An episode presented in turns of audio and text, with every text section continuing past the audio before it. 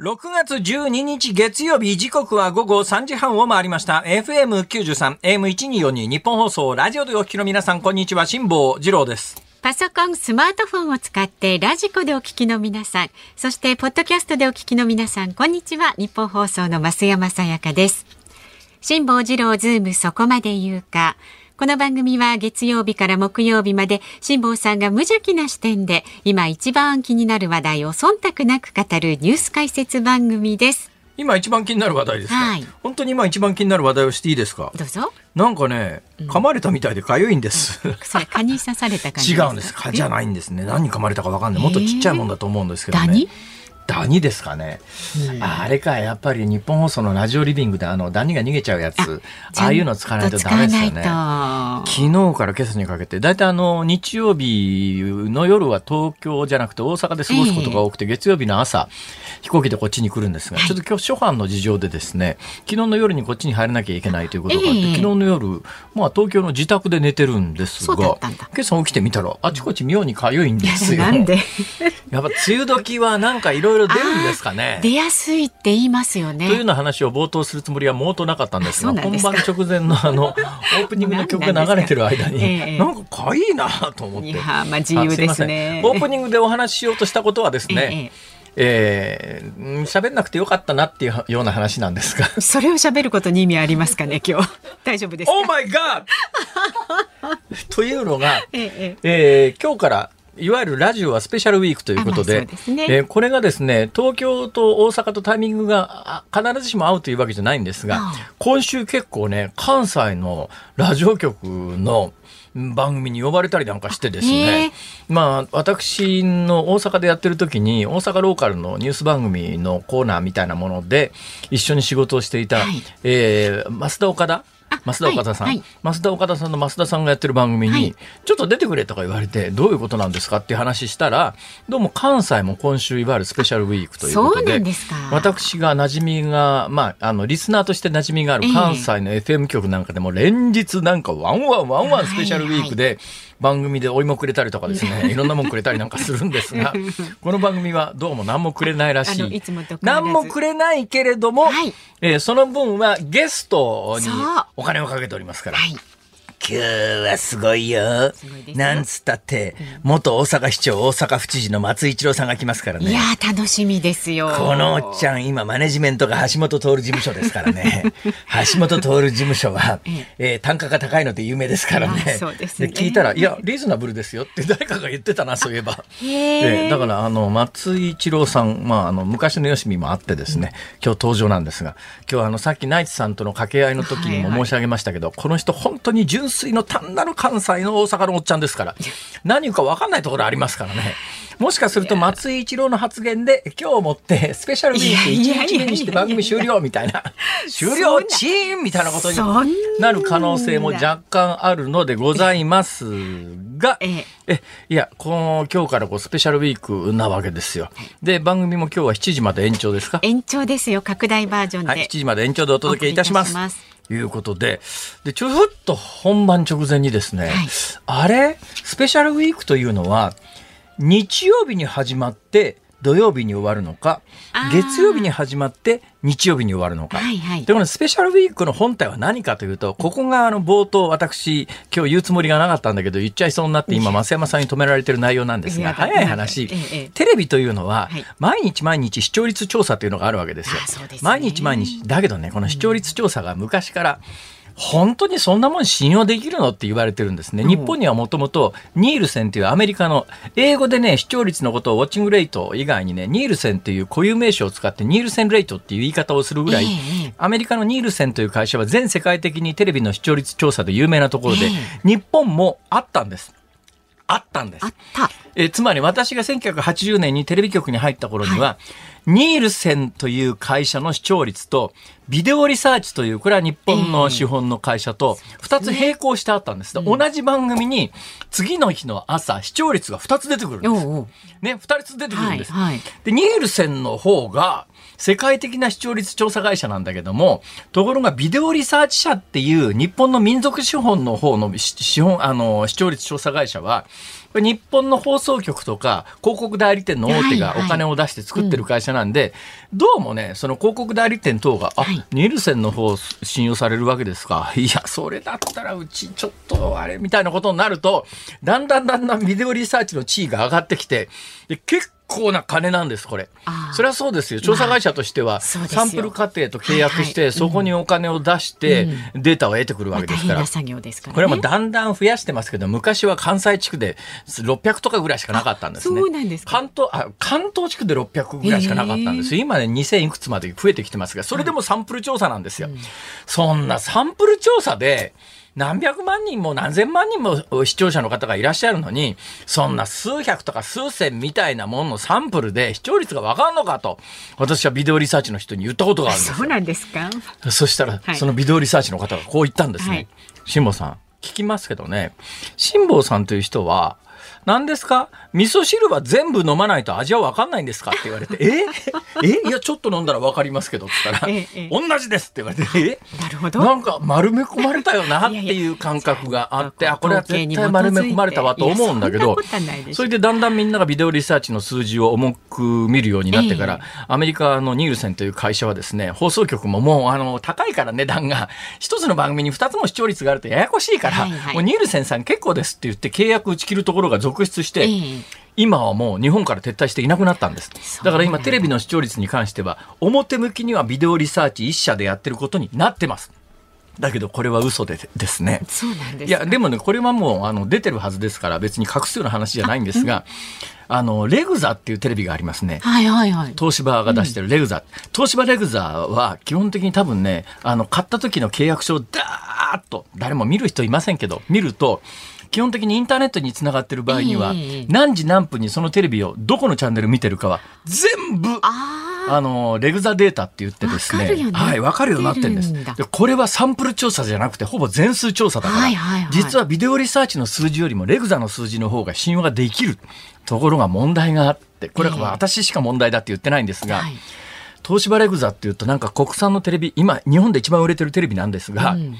なんか日本のテレビのような気がするじゃないですか。はい、ところがですね、日本って東芝レグザもそうだし、えー、シャープもそうだし、いつの間にやら、シャープは台湾ですけど、東芝に関して言うと、家電部門は大半が中国資本になってて、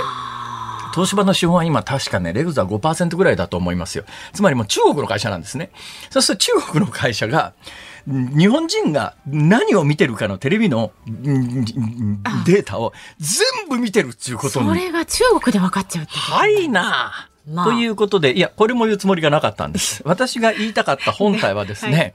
えー、今日から、要するに、テレ、ラジオの場合はテレビと違って、1分ごとの、その、レグザデータみたいな、もう、リアルタイムのデータが最近は出るんですね、これが。ラジコとかっていうやつで、リアルタイムデータが出るらしいじゃないですか。はいはい、ありがたいことに、ラジコのリアルタイムデータで言うと、うん、この日本放送の番組というのは、もう、軒並み偉いことになってると、偉いことっていうのはいい意味で偉いことになってるたくさんの方にお聞きいただいてます。よ、おかげさまでありがとうございます。まあ、なんですけれども、うん、まあ、2か月に1回ぐらい、えー、サンプル調査の視聴率調査みたいなやつ、聴取率調査みたいなことをやるのがスペシャル、スペシャルウィークで、でね、この時には、まあ、あの、まあ、ラジコなんかのリアルタイムデータの方がおそらく信用できると思うんだけど、まあ、昔ながらの伝統的なサンプル調査というのも、当然営業の参考になるんで、この段階でやっぱりその数字は上げたいとこうみんな思うんで、あの手この手を考えるんですが、俺は本当にさすがだと思ったよ。え、何が ?TBS の安住。ああ。びっくりした俺。今日オンエア前にここに座っていたら、辛坊さんはがきが来てますって言ってですね。はいはい、ニッポン放送辛坊治郎ズームそこまで言うか辛坊治郎様。えー、はがきなんです。はい、はがきの下半分に文字が書いてありましてですね。はい6月5日の放送では名前を出してくださり嬉しかったです。毎日ではないのですが、ポッドキャストで拝聴しています。ウェイクアップやズームインの新聞コーナーでの辛坊さんの仕事が私の理想とするキャスター像です。ライバル局に籍を置く身ですが、辛坊さんに影響を受け、積年憧れ続けております。増山さん、飯田さんも大好きです。あら。安住。あら。まあ、ということで TBS の安住紳一郎さんからハガキをいただいたんですが、はい。はい、そのハガキが、安住さんが日曜日に持ってるレギュラーのラジオ番組の宣伝ハガキで来てるという。うね、まあ、この日を狙ってこう送ってくださいっていうのが、ね、超市立週間の月曜日の頭で、きっと辛抱はバカだから、ネタに困ってこれをオンエアの冒頭で超市立週間の月曜日の頭に紹介するはずだと。まあまあと、見事に引っかかりましたね。月曜日から始まる超市立週間が、ええ、今度の日曜日の安住くんの番組で完結すると。うわまあ、何なんだこでもこれはだから安住さんのリスナーもこの日本放送ぜひ聞いていただいてね、ね、っていうそれをそれを抜きにして考えたら単純にこんなハガキ送ってもらうと嬉しかったりするよね。もう見事に敵の思うツボみたいな。いや素晴らしい、ね、俺は戦争には向かないね。完全に相手の描いた作戦にずっぽりはまってね。りましたからね、えー、見事にはまってしまいましたが、うん、TBS の安住さんから銚子立週間の初日にハガキが届いてそれをあの敵の術中にはまって 冒頭で紹介するというえらいことになってしまいました。まあでもお気持ちは嬉しいじゃないですかとってもね。まあ、ここに書いてあることが嘘ではないと信じたい。なんか TBS の安住君ってなんか役員待遇になったらしい、ね、なんかね昇給されたようですね。えー、なんか年もでも彼もう50ぐらいだから、うん、まあ役員待遇になってもおかしくない年ではあるんだけれども、うん、さあここからもうねあの私が安住君ならね、えええー、会社辞めませんねもうね。ああ、そうです私も辞めるつもりはなくてハプニングで辞めちゃったんですけどね。っていうかまあ私はもう辞めたのが55ぐらいですから、えー、もううちの親父が定年退職した年ぐらいの年、うん、私もともと人生設計として55になったら働かないって決めてたんです。えー、ところが今67になってもこうやって働いてるって偉いね本当に。自画自賛、ね、それでは先に言ってください。わかりました。では株と為替の値動きをお伝えしていきます。今日の東京株式市場日経平均株価続伸しました。先週の金曜日に比べて168円83銭高い。3万2434円ちょうどでした。アメリカ株式相場が堅調に推移して東京市場でも半導体関連や機械医薬品などの大型株への買いが優勢となりました。また為替相場は現在1ドル139円50銭付近で取引されていますさあ、ズームそこまで言うか。この後はお知らせを挟んで、ズームフラッシュ。週末から今日にかけての押さえておくべきニュースをチェックいたします。辛坊さんが独自の視点でニュースを解説する特集コーナー、ズームオン。4時台ではお話にありました。政界を引退した元大阪市長の松井一郎さんが登場いたします。岸田政権から公明党まで現在の政治に思うことを伺っていきます。で番組延長ですからね。番組後半の6時台ではトランプ前大統領の起訴はアメリカ大統領選挙の行方にどんな影響を及ぼすんでしょうか。明治大学教授の雲野元夫さんが登場いたします。さらには北朝鮮のミサイル発射場で新たな動きというニュースにつきまして龍谷大学教授の李相哲さんに伺います。番組では今週もラジオを聞きのあなたからのメッセージお待ちしております。ニュースに関する疑問辛坊さんへのツッコミ何でも結構です。メールで送ってくださる方は zoom zoom アットマーク 1242.com 番組を聞いての感想はツイッターでもつぶやいてください。ハッシュタグ漢字で辛坊治郎、カタカナでズーム、ハッシュタグ辛坊治郎ズームでつぶやいてください。で、ラジオの前のあなたが選んだ一曲をお送りするズームミュージックリクエスト。いつもエンディングでお送りしてるんですが、今日は番組が長いということで、3回お届けいたします。5時35分頃と、6時半頃と、6時52分頃。この3回チャンスがございます、ね、チャンスっつったって何かもらえるわけでもないんでしょ？やめても単に曲がかかるというだけじゃないですか。そうなんですけどね、えー、ありがとうございます、皆さんのおかげで成り立っている番組でございますので、はい、えー、ふるってご応募じゃないなこれは、まあ、リクエストお寄せください、お寄せください、はい、じゃあ今日のテーマですね、うん、今日のテーマは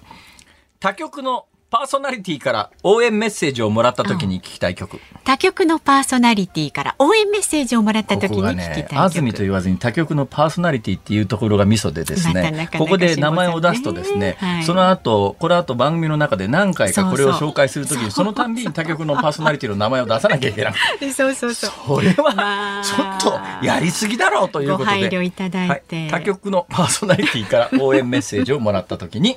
聞きたい曲。はい、はい、お待ちしております。今日ね、かかるチャンスが3倍になりますんでね。3倍はい。何も当たりません。はい。かか当たりませんが。名前の紹介だけです。そうです。愛情を持ってあの、ラジオネームを実名に。にしといていただくと実名で紹介します。そういうことになりますんで、ぜひ送ってください。選曲の理由も書いてね、ZOOM、zoom アットマーク 1242.com まで送ってください。この後はズームフラッシュです。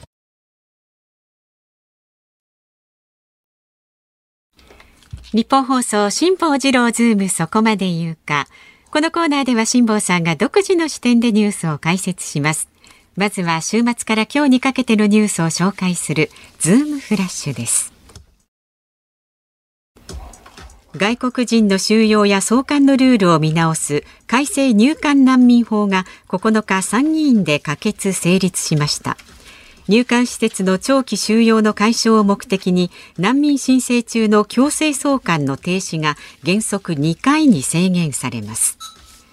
性的少数者への理解増進を目的とした LGBT 理解増進法案の修正案が9日自民公明日本維新の会国民民主などの賛成多数で可決しました修正案は今週にも衆議院を通過する見通しです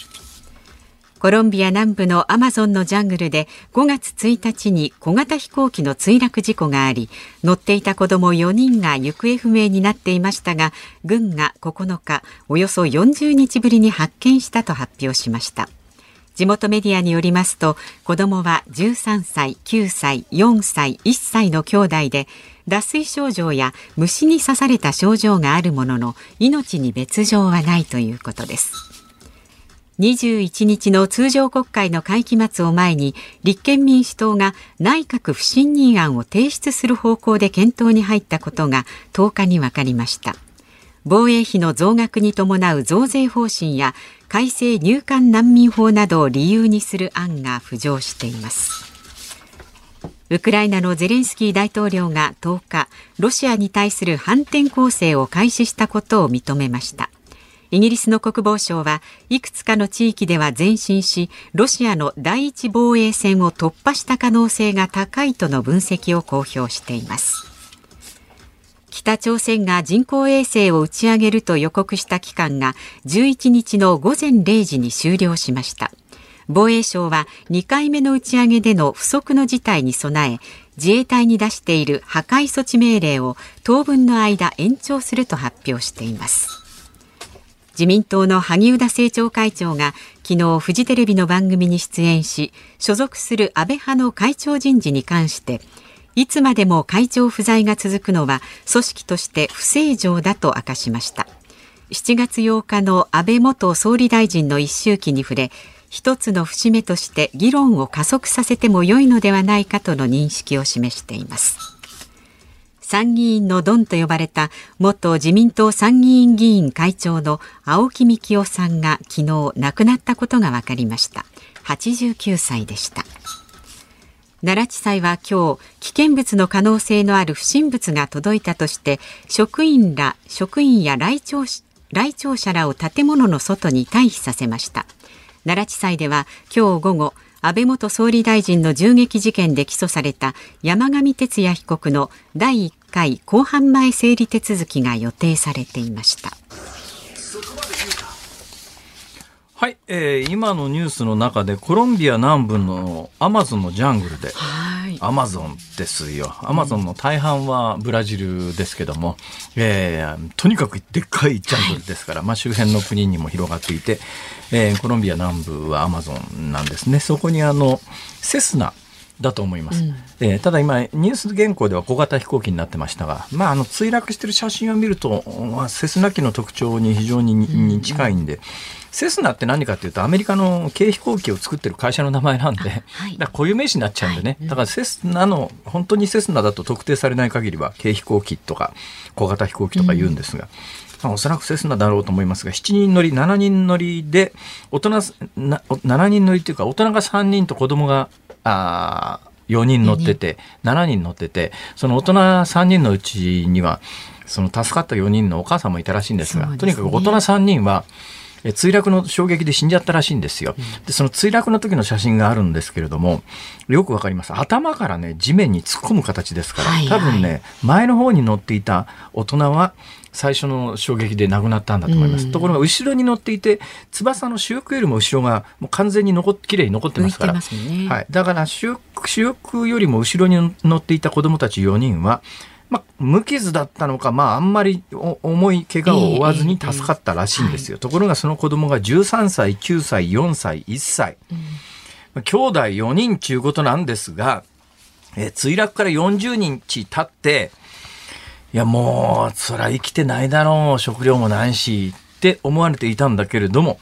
えー、無事救助されたというんで、これ世界的なニュースになってるんですが、はいはいそれがジャングルの中に飛行機墜落して13歳、9歳、4歳、1歳の兄弟がどうして生き延びたのかというと、まあ、指揮者のコメントで、ああ、なるほどねと思ったのは、やっぱり兄弟、その13歳、9歳の子供たちにとっては、やっぱり1歳の弟か妹か知ら知らないですけど、あの、1歳の赤ちゃんを助けなきゃいけないっていう、やっぱ責任感で生き延びたんじゃないのかっていう説があるんですが、アマゾン中のは、結構恐ろしいとこですからね。まあでも普段からジャングルで生活をしていて、ある程度この生きる術を知っていた、ね、それがね、それがそういうことなんです。で、この、この4人の兄弟は、あの、アマゾンの謎を解く鍵はアマゾンの先住民だったと。じゃあアマゾンの先住民がどうして飛行機に乗ってたのかっていうところはよくわかんないんですが、アマゾンの先住民だったんで、えー、あの、ウィートト族っていうアマゾンの先住民の人たちだったんで、はい、おそらく子供たちは、ジャングルの中で生きる術をもう身につけていたんで助かったんじゃないのかということなんですが、ただまあ本当にね、今全世界的には、えー、よくあのアマゾンでということで大きなニュースになっております。まあ本当まあ良かったんだけれども、お母さん亡くなってますからね、まあかわいそうだなとは思いますが、さてその一つ前の LGBT 理解増進推進法、これ結構ね。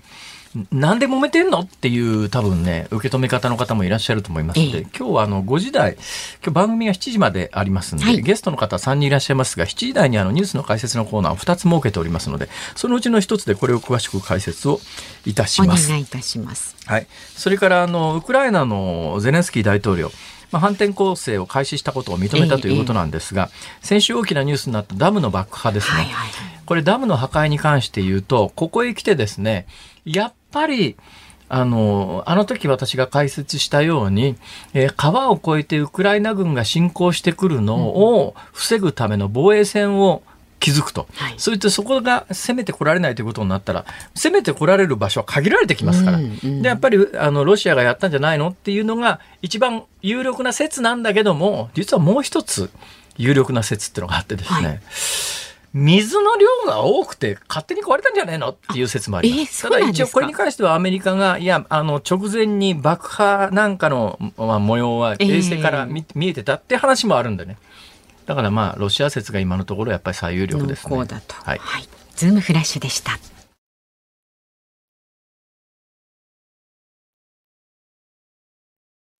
6月12日月曜日時刻は午後4時を回りました。ニッポン放送から辛坊治郎と。増山さやかでお送りしています。辛坊治郎ズームそこまで言うか。今日はいつもより1時間半長い夜7時までの拡大版でお送りしています。でメールをいただいております、はい、ありがとうございます。大田区の57歳看板のピンさん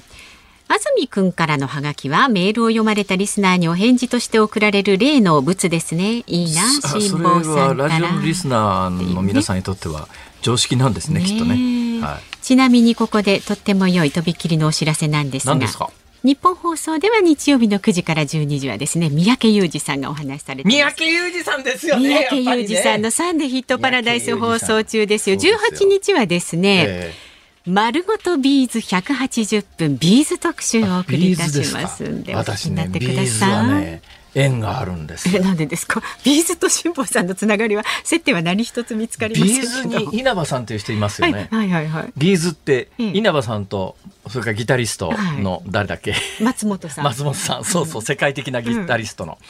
うん、あの二人が、はい、私ね、うん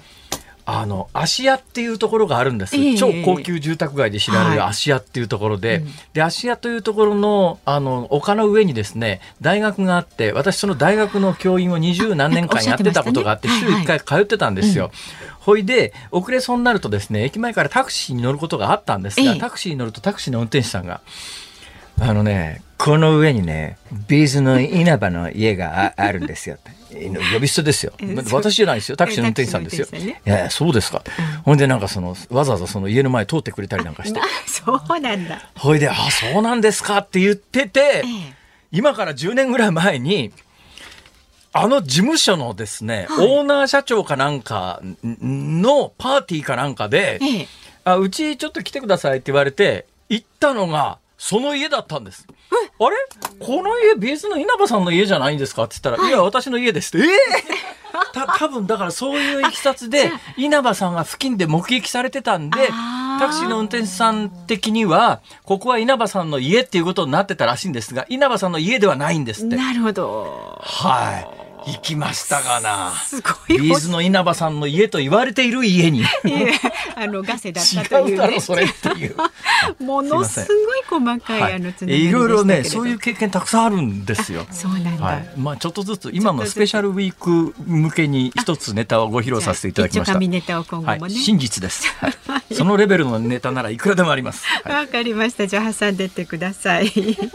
このこの別荘に呼ばれた時にねたこ焼きを持って行った話がむっちゃ面白いんですけど。ど、これこのそのうちやります。はい。はい、じゃあたこ焼き話はね、はい、今度いつかということで、えー、まだまだ今日はね長いですから夜7時までお送りしますんで。まあ結論を言うと、うん、あのお土産にホームパーティーだからたこ焼きでいいだろうと思って たこ焼きたこ焼き持ってったんですよ。えー、わざわざ駅で買って、うん、そしたらですね、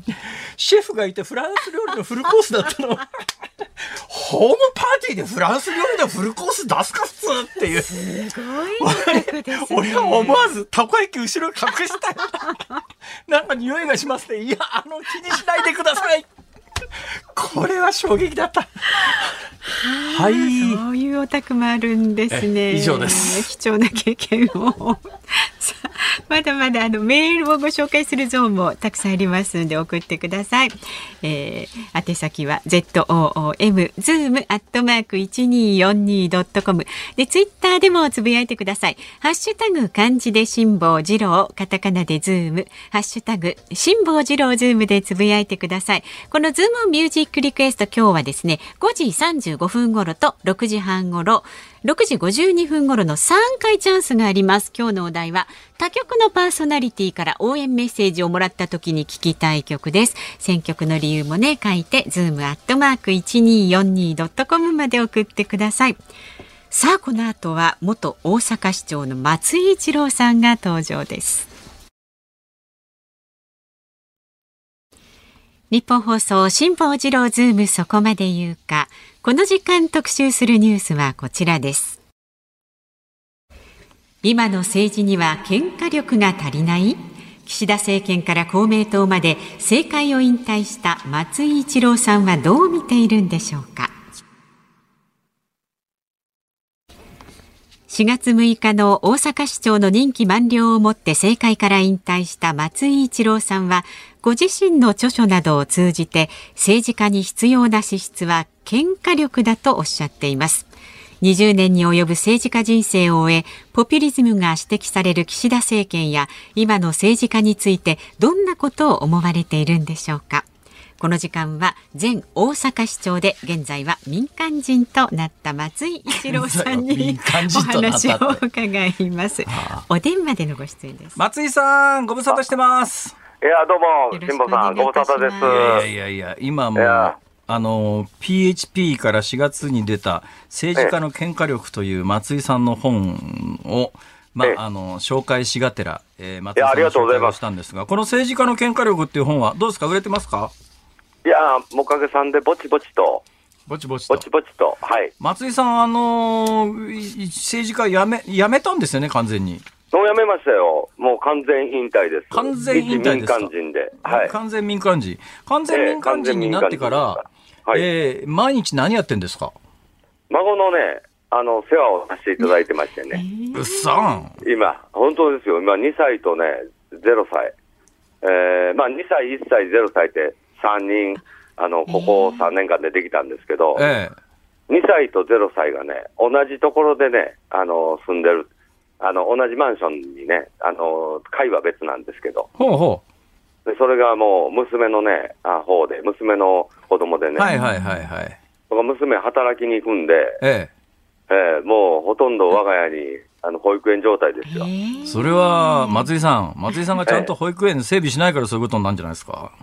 いや、僕、あの、大阪市長でね、これ、あの、僕住んでるとこは八尾市なんで、あわかりました。ええさて、ええーあの、メディアの露出って今どのぐらいのペースでしてらっしゃるんですか？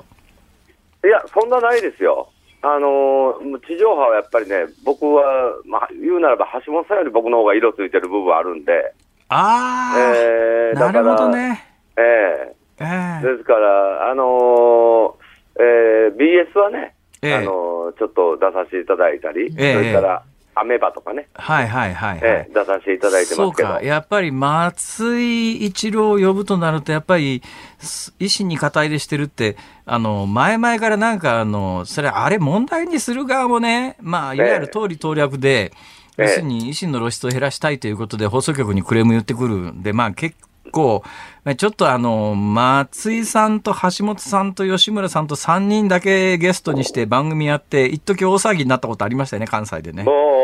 大騒ぎになりましたね。まあ、ああいうことがあるからね、ちょっとええ関西のテレビ局というかメディアは今のところ自粛中なんでしょうけども、まあまあ、それもね、時間の問題ですよ、松井さそうですか。ん。うん。ええまあ多分ね。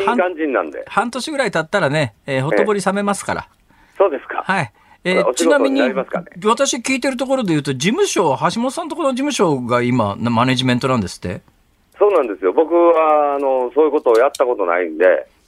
橋本さんの事務所にちょっとお願いをして。なんで橋本さんの事務所にしたんですか？いや、橋本さんの事務所はもう、これまでのお付き合いもあるし、ええそういう形で、もう、ん慣れてますよね、橋本さんで。まあまあ、慣れてるっちゃ慣れてますよね。でもね、ええ業界的に言うと橋本事務所はね、ええあの、橋本事務所はね、ギャラが高いって有名なんですよ。ただ、だけどね、それ橋本さんに言いますとね、いや、俺じゃないんだって。あの、橋本さんもともとあの、東京の大きな芸能事務所に所属してたところがあって、ええその東京の大きな芸能事務所で橋本さんを頼むと、結構なギャラを言ってきたりなんかするんで、ええ。だからちょっとそれ払いきれないよねっていう、まあ今、あの、放送業界も世知辛いですからね、一昔前ならね、放送業界なんてね、湯水のように金使ってましたから、別に、それ円が1000万だろうと2000万だろうとっていう話なんですが 今はもう桁がますからね。2つぐらい違って、いや、め下手すりゃ3つぐらい違ってますからね。そういうや、時代なんで。さんよりはね、リーズナブルですよ、全然。ええ松井一郎リーズナブルありがとうございます。はい。えもうあの、レギュラーで出ていただこう。もう本当に、もう辛坊さんのお声掛けであれば、もう本当にもう万難を排して。ほんまかいなええ本当にところで、えーあの、ええ根本的な話ですけども、なんで政治家辞めようと思ったんですか？いや、もうこれはもう、あの、はっきり言って、都構想の住民投票2度目負けましたから、はいはい。これはもう一つけじめつけるのはもう当然だと思いますし、ええ。だってもう、あのー住民投票やってる時からね、みんな負ければどうするんだって、もうメディアの皆さん、もうそれずーっと僕にこう問いかけてきたわけだし、ええで、負ければ責任取るってはっきり言ってきましたし、ええ。うん、それともう、あのー怒りがね、湧いてこないというか、ええ。もうやるだけやりましたから、えええーその、こう、続けるだけのね、モチベーションが維持できないという、そういう感じですね。僕ね、僕ねあのー、まあまあ、松井さんって、いやいや、典型的な大阪大阪のおっちゃんで、まあ、ええ人っていうような印象なんですが、多分松井さんを知らない人が読むと本気にするんじゃないかというような、あることないことをネットで、ほら、えー、言われたりなんかするじゃないですか、政治家もうむちゃくちゃやられてますね。あれ、しかし、よく我慢しましたね。いや、もうだから、あの今、裁判やってますよ、みんな。ああ。例えば水道橋さんとも裁判やってますはいはいはいはい。この間、第一審勝ちましたけどね。まあ、要するに事実じゃないことについてはもう戦うと。そう、やっぱり僕もさっき言ったように、家族あるわけで、ええ、うちもあの孫がね、はい、これおあの成長していくときに、ええ、ネットってずっと残るじゃないですか。そうですね、はい。だからそういう孫がやっぱり、あのじじいちゃんのね、人間としての尊厳はおかしかったみたいなことをね、ええ、こう孫にそういうふうにあのデマを、えー、こう伝わってしまうとね、ええー、やっぱりこれはもう僕としても、あの非常にもう納得できないというか、もう許せない部分ありますから。どうですか、政治家になった時に、そこまでされるかもしれないという覚悟がどっかにあったんですか？いや、あのー、政治家になった時は地方議員ですから、ええ、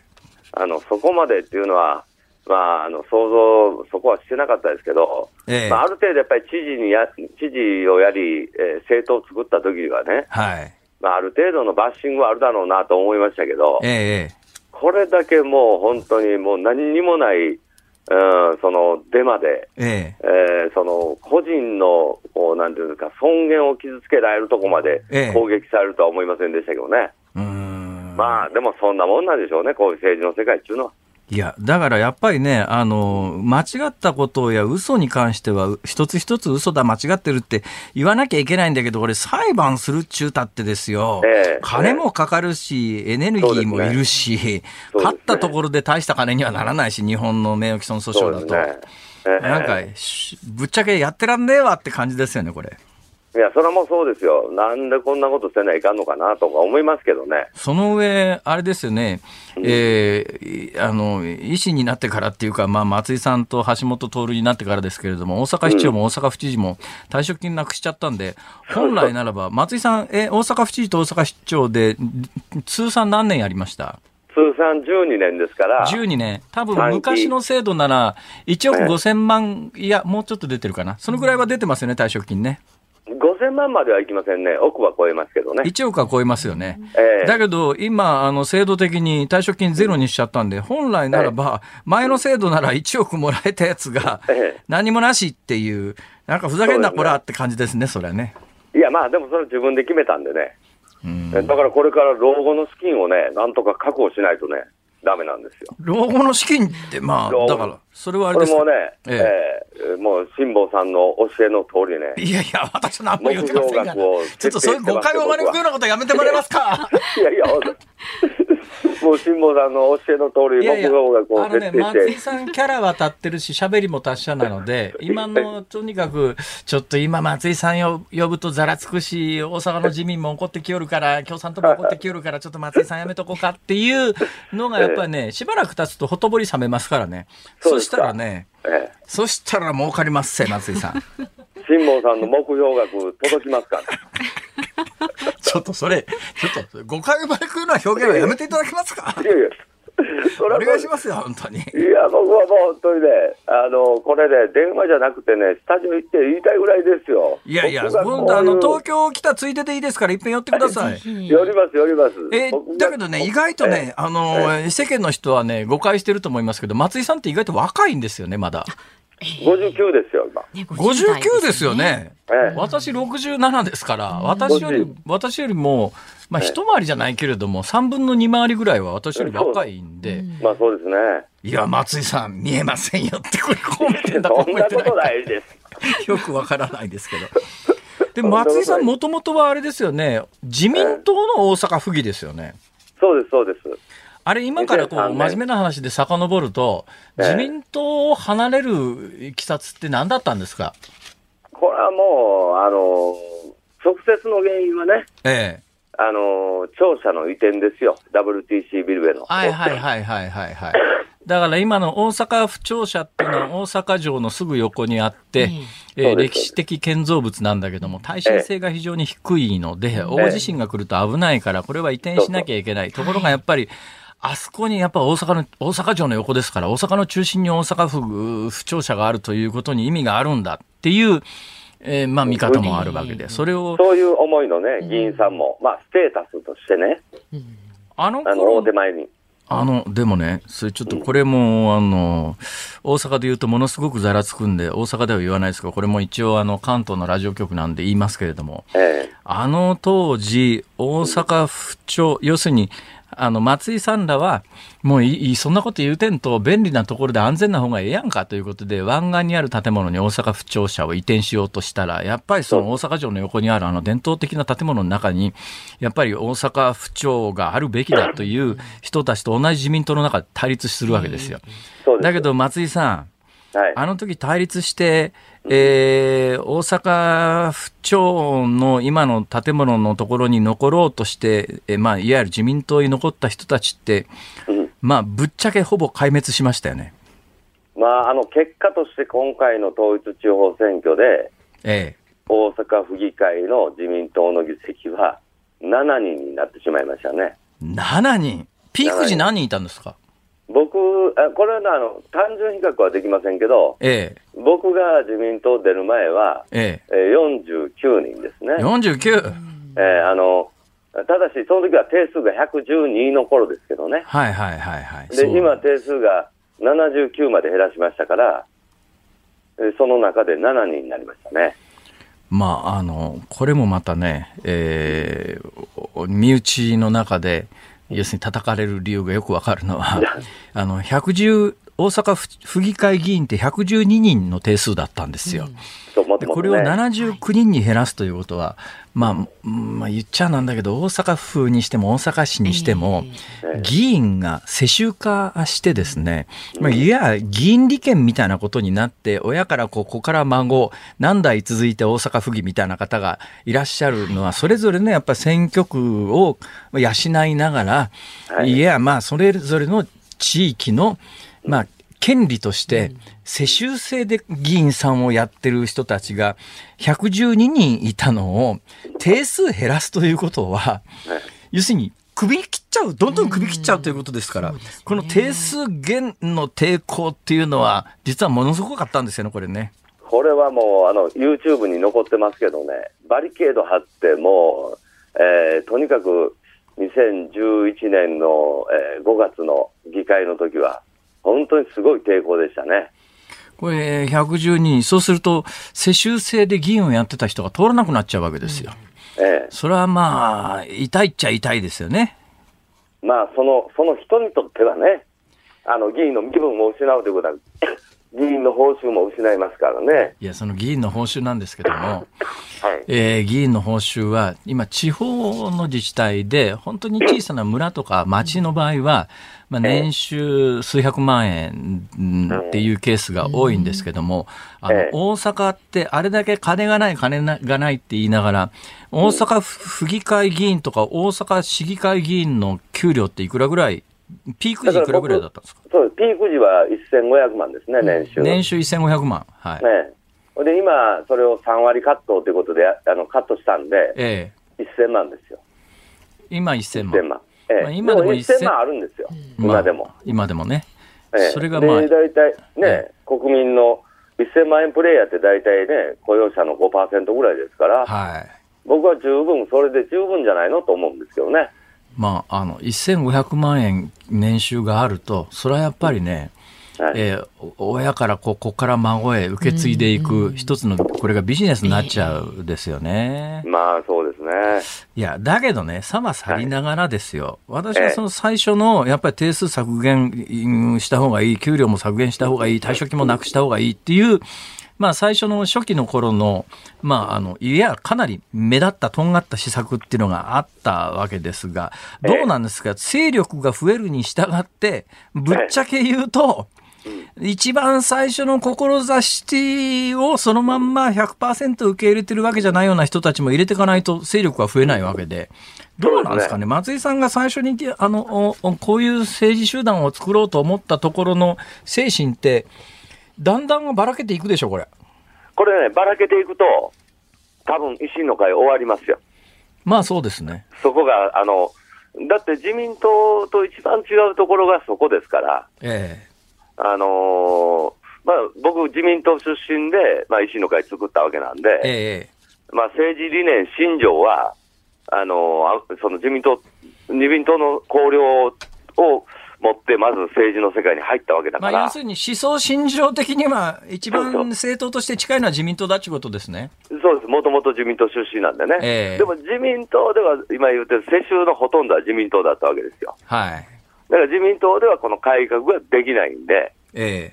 ー、それこそ維新の会がその改革のマインドを失うと、自民党もどきの政党になるんで、えーそれじゃあもう、そんなもどきはいりませんよ、世の中の人。ええ。えー、だからなくなってしまいます。ええ。ー、それを今度の馬場さんがね、今代表としてね、いかにね、維持できるかですね、決闘の時の精神というか、アイデンティティを、ね、どのぐらいあの維新の上に関わってるんですか、例えば今度の選挙で、大阪の今、公明が持ってる4つの衆議院の小選挙区に候補を立てる、立てない問題みたいなものに、松井さんは何か言うことあるんですか？いやいや、もう僕はあのあの一切ね、政治家引退して、維新の会のすべてをあの離れましたから、そういうこう、あの執行部のそういう相談も応じていません。でも情報は入ってくるんですよ、公明党が今4つ持ってる大阪の小選挙区には、維新は候補を立てるんでしょ、いや、それはもう、あの馬場さんがね、これもうメディアでも言ってますけど、僕僕の時代の公明党さんとのお付き合いとはリセットすると言ってますから、だからもう、これで、あのー、譲る理屈がないですよね、維新の会としたら。あ4つの小選挙区を、ええ、あの候補者立てない理由ですね。そうです。僕の時はやっぱその理由はあったんですよ。まあ、都構想に協力してもらうということと、それから大阪市議会でやっぱり過半数持ってなかったという、はいはいはいはい、そういう理由があったんですけど、今、その理由すべてない中でね、ええ、譲るっていうね、あのー、理屈、えー、根拠がないから、もう馬場さんも、もうこれはもうやらざるを得ないんじゃないですか。これ、やらざるを得ないというのが今、まあ、あの、松井さんのコメントなんですが、どうなんですかね、この4つの小選挙区って維新が候補者を立てたら通ります？いやー、それは厳しいですよ。公明党さんももう、あのー、長年の与党の立場でね、ええ、で、小選挙区でずっと勝ってきたわけですから、今、一人一人の候補者が。はいはいはいはい、だから今、巷ではね、よくね、大阪で維新が4つ出したら勝つよとかなんかね、そんなこと言われるけど、ええ、そんな甘いもんじゃありません。ああ、そうですか。ええそんな甘いもんじゃありません。それだけど、玉次第でしょう。まあそうですね。それはやっぱり、あの、候補者っていうのは大きな、やっぱり有権者の判断基準になりますからね。よし、こうしよう。うん、一番厳しそうな、一番厳しそうな選挙区に松井さん出よう。辛坊さんが出よう。辛坊さん、ここでね、いつも僕とこの話にして、すぐ読まれて。いつもね、一番厳しそうなところ、じゃあもうこれで、ラジオで言っていただいてるんで、えー、辛坊さんが出る。松井さん、真面目な話ね。はい、松井さん、だけど、家にそれ、孫の世話ずっとしてんのも楽しいか知らんけど、そのうち飽きてきますよ、それ。いやいや、まあ、まあ、それもしながらね、だってもう、プライベートでいろいろやりたかったこともありますし。なんです？例えば。いや、まあまあ、例えば、あのー、ね、まあ、ゴルフはたまに今行ってますよ。あ、ゴルフ、ね、で、ツーリングね。あ辛坊さんも、あの、ヨットで太平洋横断してね。いや、松井さんかわいそうだなと思ったら、松井さんヘビースモーカーなのに、タバコ吸うだけで怒られたでしょ。そうそう 今、タバコ吸い放題。今もうあの、いや、でもね、今もね、あのー、自宅でもね、やっぱり吸い放題ということではないです。気を使われて、ね、孫の健康があるんでね。ねだからこう換気扇の下行けって言われるから、換気扇の下行ってます。そうです肩身が。えー、あの、ちょっと時間がなくなってきちゃったんで、はい、松井さん、ちょっと今度ね、東京にいらっしゃる折があったら、あの、ええ、今優先的に枠開けますんで、ちょっと声かけてください。お待ちしております、はい。お待ちしております。どうも今日はありがとうございました。とんでもない。あの、新幹線は辛坊さん、黄色い線の後ろに立ってますから、僕も。何の話ありがとうございましたどうもありがとうございました。松井一郎さんでした。日本放送辛坊治郎ズームそこまで言うかをポッドキャスト YouTube でお聞きのあなたいつもどうもありがとうございます。ニッポン放送の増山さやかです。お聞きの内容は配信用に編集したものです。辛坊治郎ズームそこまで言うかはラジオ局ニッポン放送で月曜日から木曜日午後3時半から毎日生放送でお送りしています。番組はラジオの FM93 AM1242 に加えてラジコでもお聞きいただけます。ラジオラジコではポッドキャスト YouTube 版にはないコンテンツが盛りだくさん。アトムさん吉田由紀ちゃんの中継企画。さらに辛坊さんが「夕刊富士」の気になる記事を解説するコーナー。そして辛坊さんが聞きたい曲をお送りする「ズームオンミュージックリクエスト」などラジオラジコでしか聞けないあんなことやこんなことがいっぱいです。ポッドキャスト YouTube を聞いた後はぜひラジオラジコで辛坊治郎ズームそこまで言うかをお楽しみください。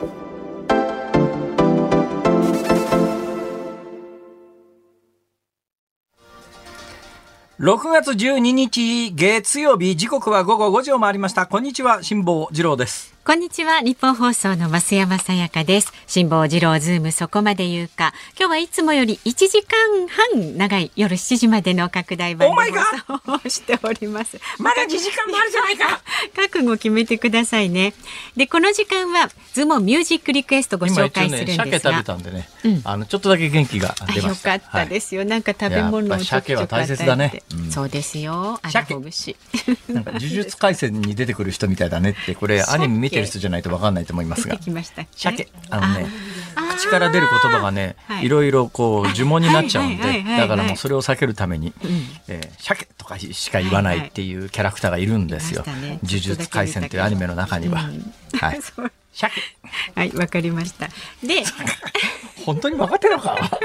私ね、2話ぐらい見ましたよ、アニメ。あ2話ぐらい見ました、うんうん私ファーストシリーズは全部見ました。すごいじゃないですか。映画まで見ました。あ、すごいですね。ええ T シャツも持ってます、はい、まあいいです、ははいい。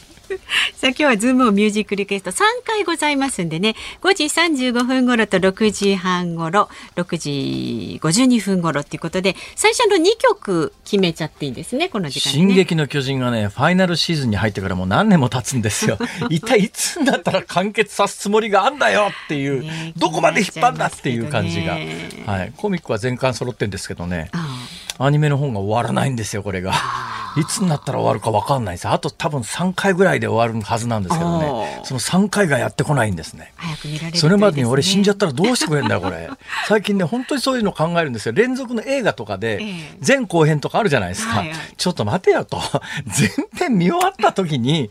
後編が公開される前に俺死んじゃったら死ぬ間際に、あれの後編はどんなストーリーだったんだとか思いながら、だから今ね、すごい見るもんとか、えー読むもんとか選んでるんですよ。あー連続ものじゃないもの？よそう、連続もので、死ぬ間際にそれ嫌じゃないですか。他にいろんなこと考えたいでしょ。いや目標にして長く生きるっていうのいいじゃないですか。はあ、だけど目標通り生きられるかどうかはあそんなことどうでもいいですね。そうなんですよ。そう二曲選ばなきゃいけないからね。はいわかりました二曲ですねえー今日のお題は他局のパーソナリティから応援メッセージをもらった時に聞きたい曲。えあえて他局のパーソナリティというのを、はいえー具体名を出さないように、はい他局の宣伝にならないようにこういう言い方をしたにもかかわらず、いただいたメッセージはみんな当該人物の名前が固有名詞で入っていて、まなんとなくご紹介します。あ適当にあの端折って。そこはやっぱりね、えー日本放送のアナウンス室長ですから。いやいや。えーこれはまあいらんことしでかすとですね、まあ、いらん後で出世に響くと。いやいや出世はそんなに役員を目指す目指さないですよ。ちょっとやめてくださいよ。目指してないですよ。え埼玉県八潮市の63歳男性のだから言ったじゃないの様ですね、リクエスト曲が BTS のダイナマイト。なんで BTS? あそれはそれぞれあの お察しくださいってことですアナグねそうですそうです。あアナグラムって言うんですよ。そういうあの言葉をこう順番に入れ替えるやつをね。はい。はい。BTS を入れ替えてみてください。うん。TSB か。そうかもね。大阪府大阪市のひ平べったいたこ焼きさん44歳の男性の方はですね他局のパーソナリティからハガキをもらってそれを紹介するという敵の罠にまんまと引っかかった辛坊さん、はい。罠ということでスパイスガールズのワナビーワナビ。ーワナビ。ーワナビ。ー。踏んだり蹴ったり転んだりさん東大和市67歳の方ですね、はい。ザードで君に会いたくなったらこれはあラジオ局同士でゲストに招待し合うのも面白いと思いますよと。はあ交換ね君に、それで君に会いたくなったらですかうん。 ZARD ですか。 ZARD いや、冒頭お話しした B'z のエピソードというのがありましたけれども、 ZARD と B'z は確かね、同じ事務所のはずです。ああ、はいミニ知識でしした。はい。はい、えーそれから山梨県甲斐市58歳のチャトラニャンコさんです。ああ、これはどうやってご紹介しようかな。まあ、日曜日の番組をやってる方から、あの、はがきをいただいたということで、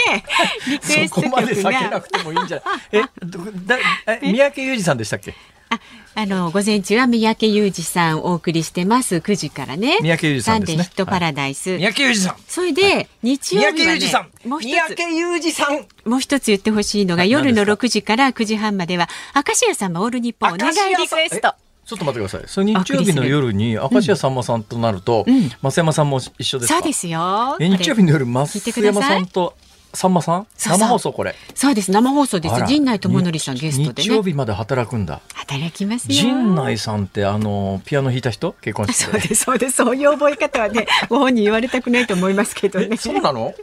そうです、結婚式そうです。ピアノ弾いた人だよねそうです、そうですよえ。俺もねやっぱり今、ピアノには敏感なんですそこですね。発表会控えてますから、ね未定ですけど 決めたんだ俺これ日本放送の地下のさ、はいうんイマジンスタジオでやろうと思ってやりましょうよ、本当に。こあれだよね、あのんなんだっけでっかいピアノありますよね。グランドピアノ。ありますね。やっぱねグランドピアノは音が違うグランドピアノあるかな？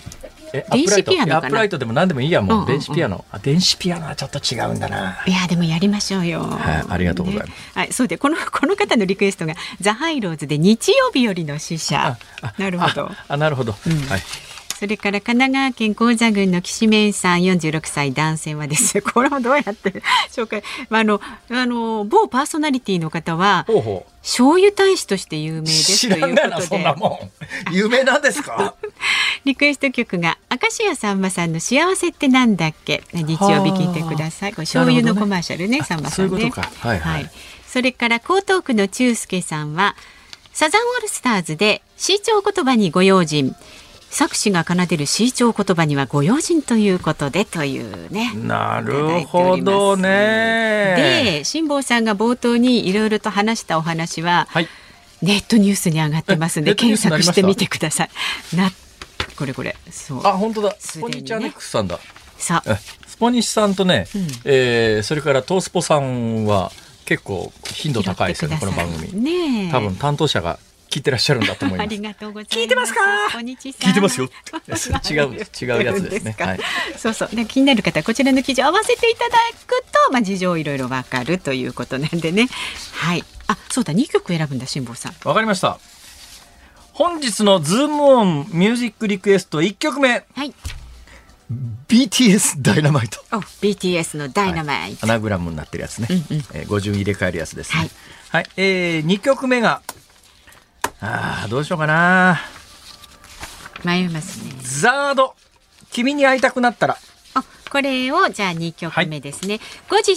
35分頃に BTS ダイナマイトお送りします。で6時半頃にはザード。君に会いたくなったらお送りしますのでね。あと1曲リクエストまだありますんでこれお題は引き続き同じでいいですか、お題ですか、うん。お題はじゃあ変えますかあね変えますかええ、うん。と言っても何も考えてなかったんで、うん。そうですね。3曲目はね6時52分ぐらいにねあお送りするこそうですか。ともうエンディングに、えー番組が、あー7時まで延長になった時に聞きたい曲。じゃあここからはですね番組が7時まで延長になった時に聞きたい曲お待ちしておりますお願いします。選曲の理由も書いてズームアットマーク 1242.com まで送ってください。お待ちしております。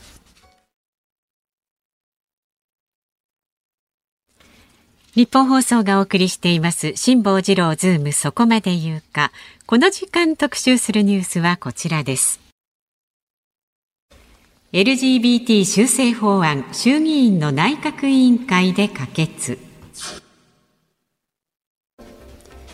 性的少数者への理解増進を目的とした LGBT 理解増進法案の修正案が9日自民公明日本維新の会国民民主などの賛成多数で可決しました。修正案は今週にも衆議院を通過する見通しです。しかしこの修正案をめぐっては LGBT の当事者などから理解増進ではなく理解抑制法案だとの批判が出ていますまあ結構な騒ぎになってますね。はい、えー、まず LGBT 法案って一体何なのかというとですね、えー、もうちょっと丁寧に LGBT 法案を言うと LGBT 理解増進法案ということで、もともとあの、超党派の議員連盟、だから議員立法というやつで、えー、どこそこの政党ではなくて、まあ議員さんがこういうのを、こういう法律は必要だろうということで提案したんだけれども、えーあのいろんなところから矢が飛んできてですね、例えばですねあの最終的にジェンダーアイデンティティっていうこれ法律の中で日本の法律の中で横文字かよっていうツッコミは当然あると思うんですが、はい、えー、まあ、ここまで説明する必要はないと思いますがさらに遡って説明するとえ LGBT って何だったっけっていう方もまあ、稀にはいらっしゃると思いますから、ね、まあ、丁寧に紹介しておきましょうか。LGBT の L はレズビアンですね。うん、G は、えー、ゲイですね。だから女性の、まあ、女性同士の性的指向ですか？レズビアン。そうですね。それそれでいいですか、はい、解釈として。うん、G、LG の G は男性同士の性的指向ですね。はいうん B はバイセクシャルで、えー、男性でも女性も両方、はい、まあ、性的な対象になるということですかね。うん、トランスジェンで LGBT の T はトランスジェンダーと言ってですね、はい、えー、生まれながらの性別に違和感を覚える人たち。という大体のざっくりした認識で間違いはないですかね、はい、LGBT。でまああのそういう性的な少数者あのセクシャルマイノリティっていうんですかね、えー、の皆さんに対しての理解を増進するための法律ということでただこの法律に違反しても罰則はありません、まあ、理念を、まあ、そういう法律は結構たくさんあるんです。まあ、例えばね少年法だってねえー、少年法ってあのいわゆる少年法第61条かな。なんかあの、えー、名前出しちゃいけないとかなんとかってあるじゃないですか。あはい、あれもね別に罰則あるわけじゃないんですよ直接、うん、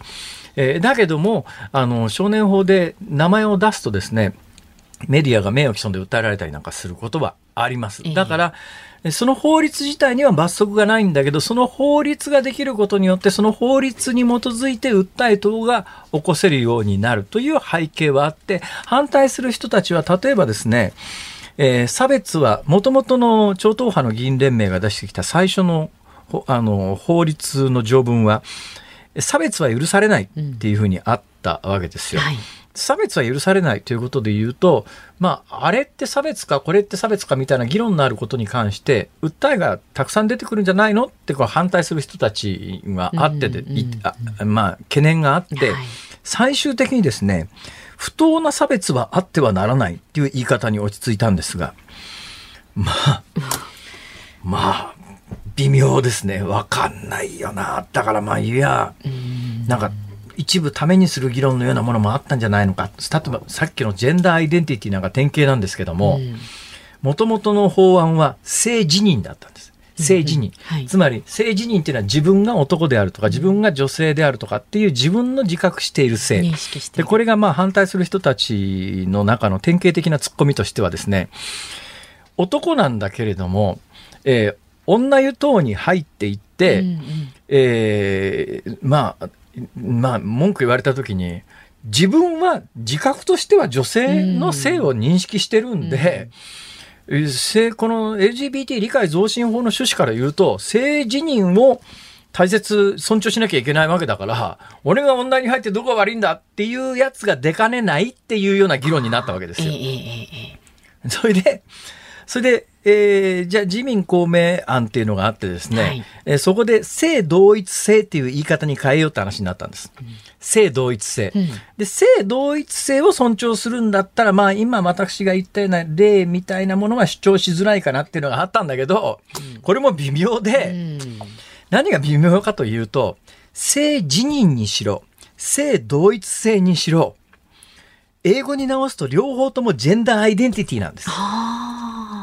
だから、もともとジェンダーアイデンティティを日本語に訳すときえに、え。性自認、つまり自分が何どどの性であるかを自分でどう自覚しているかとか、いや、ええ性同一性、性同一性っていうのが、また、だからジェンダーアイデンティティを日本語に直訳すると、性同一性に近い言葉なんですが、実は性自認にしろ、性同一性にしろ、えー英語に直すと、これね、だから今回通った条文、通ったっていうかまだ通ってないんですよ。これがね、微妙で今のニュース原稿だとパッと聞くと、法律、あの、成立しているような印象なんですが、あくまでも衆議院の委員会で通っただけの話。それが先週の金曜日に衆院内閣委員会で通ったんで、えー本会議の採決はいつになるかというと、衆議院の本会議の採決は13日だから明日ですね。はい。明日衆議院で通ります。えーただ、あの、法律というやつは基本的に衆議院、参議院両方で通らないと法律になりませんので、ええ明日衆議院で採決されて参議院に法案が送られます。それで、あさって、しあさって、15日の参議院の内閣委員会で審議されて、おそらくここで可決ということになるでしょう。うんで、15日の参議院の委員会で可決されて、参議院の、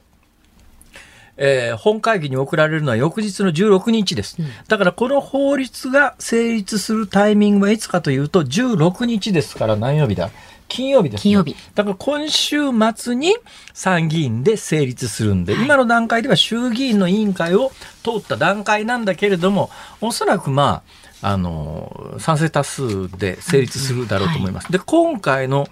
あの、維新と国民民主が主張している修正案は、もともとの法案は政治人だったやつが、自民公明案がさっきみたいな懸念があるので、性同一性という言葉に変えろって話になって、すったもんだの末、維新と国民が提案しているジェンダーアイデンティティっていう言葉に落ち着いたんだけど、ええ日本の法律なのに、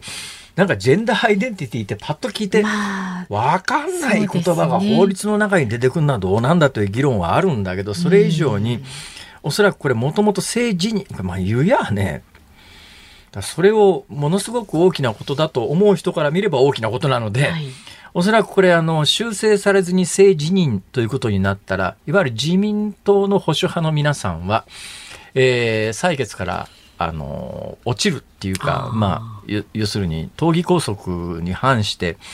えー反対票を投ずる可能性があったんですが、はいまあ、今回妥協点っていうんで維新と国民の修正案えーをある意味自民と公明が丸飲みにする形にして法案の修正ができたので、うん。委員会で法案の修正ができて通るということはつまり本会議で造反しにくいということになりますから,、うんうんだからこれをきっかけに与党が何か分裂して何かが起きるということはおそらくこの金曜日の先週の段階の修正案の委員会可決でなくなったんだろうと思います。ほんでね、同じような文脈で言うと、さっきの差別は許されないが、不当な差別はあってはならないに、言葉変わって、うーん、正直、うーん、んなんだけど、ええそれからですね、もともとの超党派の議員連盟の案にはなかった文言が、えーこれが足されてですね、すべての国民が安心して生活できるよう留意するという一言が入ったんです。はい。ね、すべての国民が安心して生活できるよう留意するって、そりゃそうだろうっていう、当たり前だろうって話なんだけども、これはどういうふうに解釈をされるかというと、自民保守派の皆さんは、いわゆる LGBT 性的少数者の声が今回の法律によって大きくなりすぎるのを、やっぱ抑えたいという思いがあって、ええ。その法律の中に全ての国民が安心して生活できるよう留意するという文言を入れることによって、性的少数者ではない人の気持ちも生かせよっていうことを言言いたいわけですよ。があるわけですね。なんかうね、ーん。まあ、なんだろうな。言葉の遊びとまでは言わないけれども、これで、まあ、国会議員ってそういう仕事だっちゃそういう仕事なんだけど。まあ、ちょっとね。あ、時間が来ました。はい、ズームオンでした。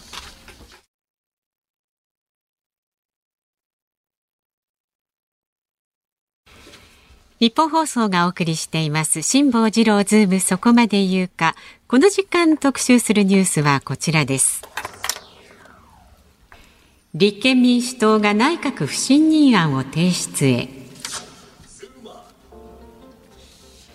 通常国会が最終盤に入る中21日の会期末を前に立憲民主党が内閣不信任案を提出する方向で検討に入ったことが分かりました。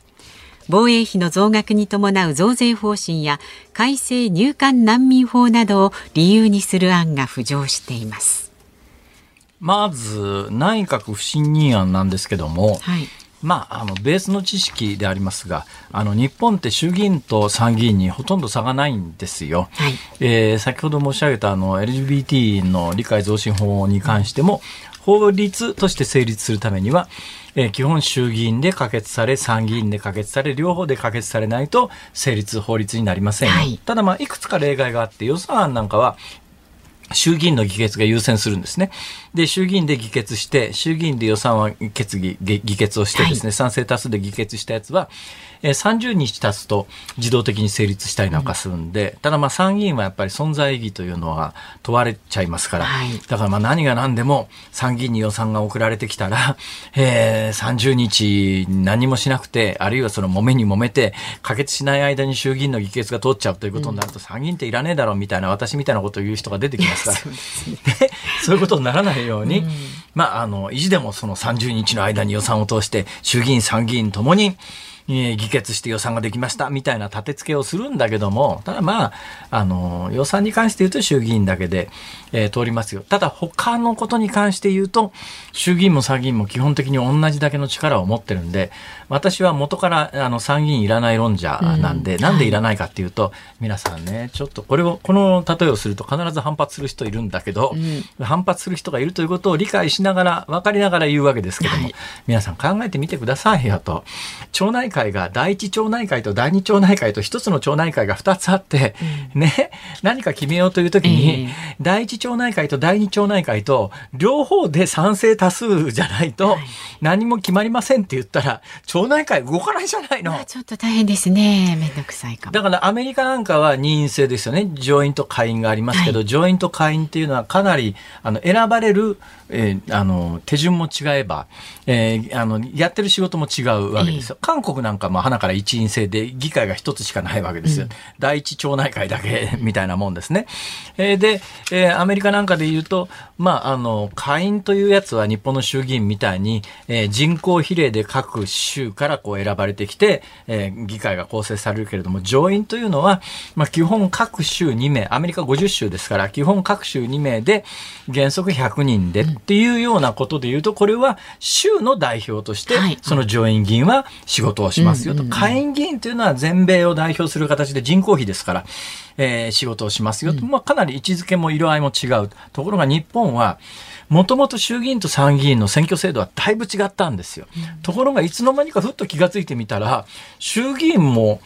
えーまあ、衆議院は小選挙区ですけれども、それにしてもあの比例代表、併用制とか、併用制じゃない、並立制で、えー、あれ？小選挙区で落ちたはずなのに、復活当選しちゃってるぞみたいな、なんだかよくわかんない制度も含めて、参議院とあんまり変わらなくなってきちゃったんですよね。そう同じような選挙制度で選ばれた衆議院と参議院が同じような役割を果たしているということで言うと、さっきの第一町内会、第二町内会みたいなことになって、国に混乱をもたらすだけだから、もうすっきり一員制でいいんじゃないのって言うと結構反発する人多いんですが、まあ私のそれは持論だと思ってください。だけど、数少ないけど、さっきの予算みたいに、衆議院の方が優越してるっていうか、衆議院の方が力が強いですよということがいくつかあって、はい、そのうちの代表的なものが、その内閣不信任決議というものなんですね。この内閣不信任決議というのは、え衆議院しかあの、ありません。参議院にそれはない。参議院に似たようなものとして問責決議っていうのがあるんですが、この問責決議っていうのは、参議院のたとえ過半数で、えー、可決されたとしても法律的な効果はありません。うん、だけど衆議院の内閣不信任案っていうのは今の内閣、つまりまあ岸田政権ですね。岸田政権とその居並ぶ大臣たちの顔ぶれが気に入らんと。はい、えー、これは信任なんかできないっていうんで、もし衆議院で内閣不信任決議案が提出されて可決するとですね、憲法69条の規定によって、その内閣不信任案の決議案が可決された日から10日以内に内閣はだから現在だったら岸田政権ですね、はい、総辞職、つまりもう総理大臣含めて辞めますと。はいはいもう次の総理大臣に変わりますっていう総辞職をするか、それとも衆議院を解散するかしなきゃいけないんです。はい、これはもう憲法上の規定だから、内閣、参議院の問責決議案のように通りましたけども何にもしませんでは済まないんです。うん、衆議院の場合は憲法上の規定によって内閣不信任決議というのが可決されたら、自分たちが辞めるか、その内閣不信任決議をした方の議会が悪いんだから、俺たちは悪くねえと。俺たちは辞めないよと。お前らがクビだって言って議会を解散することができるとい。う、強力な憲法上の意味を持ちます。で、その内閣不信任決議案というのが、野党にとっては、いや、まあ、殿下の宝刀みたいに言われるんだけれども、現実にはですね、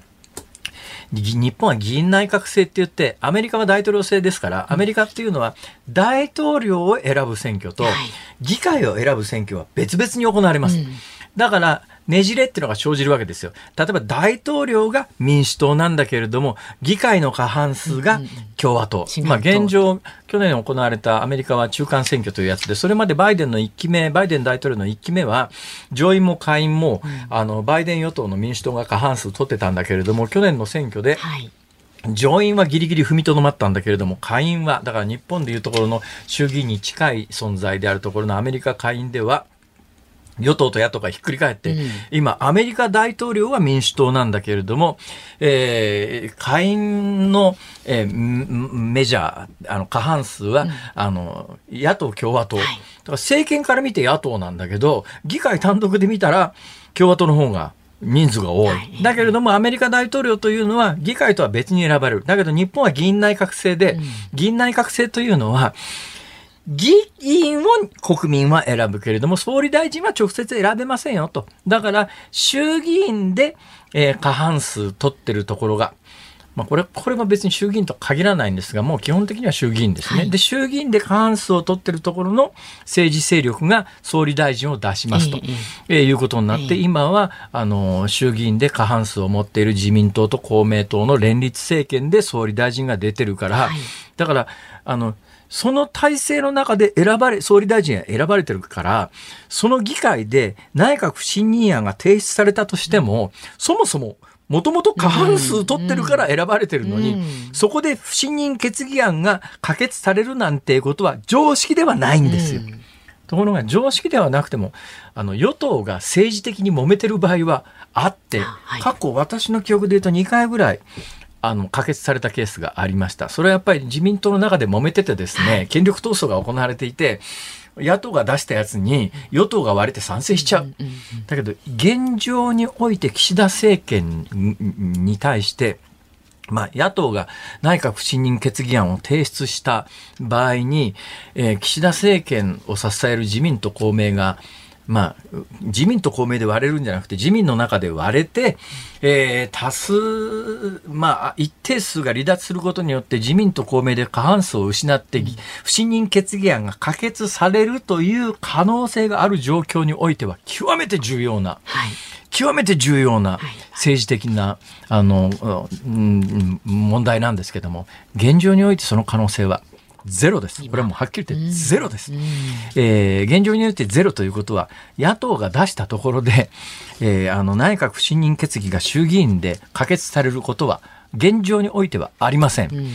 だから私なんかは正直、もう、まあなんか毎回毎回この国会会期末の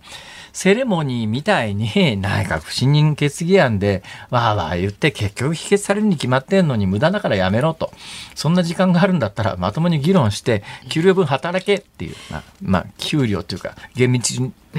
言うと歳費ですけども、歳費分働けとこう思うんだけれども、はい、全く意味がないかっていうとですね、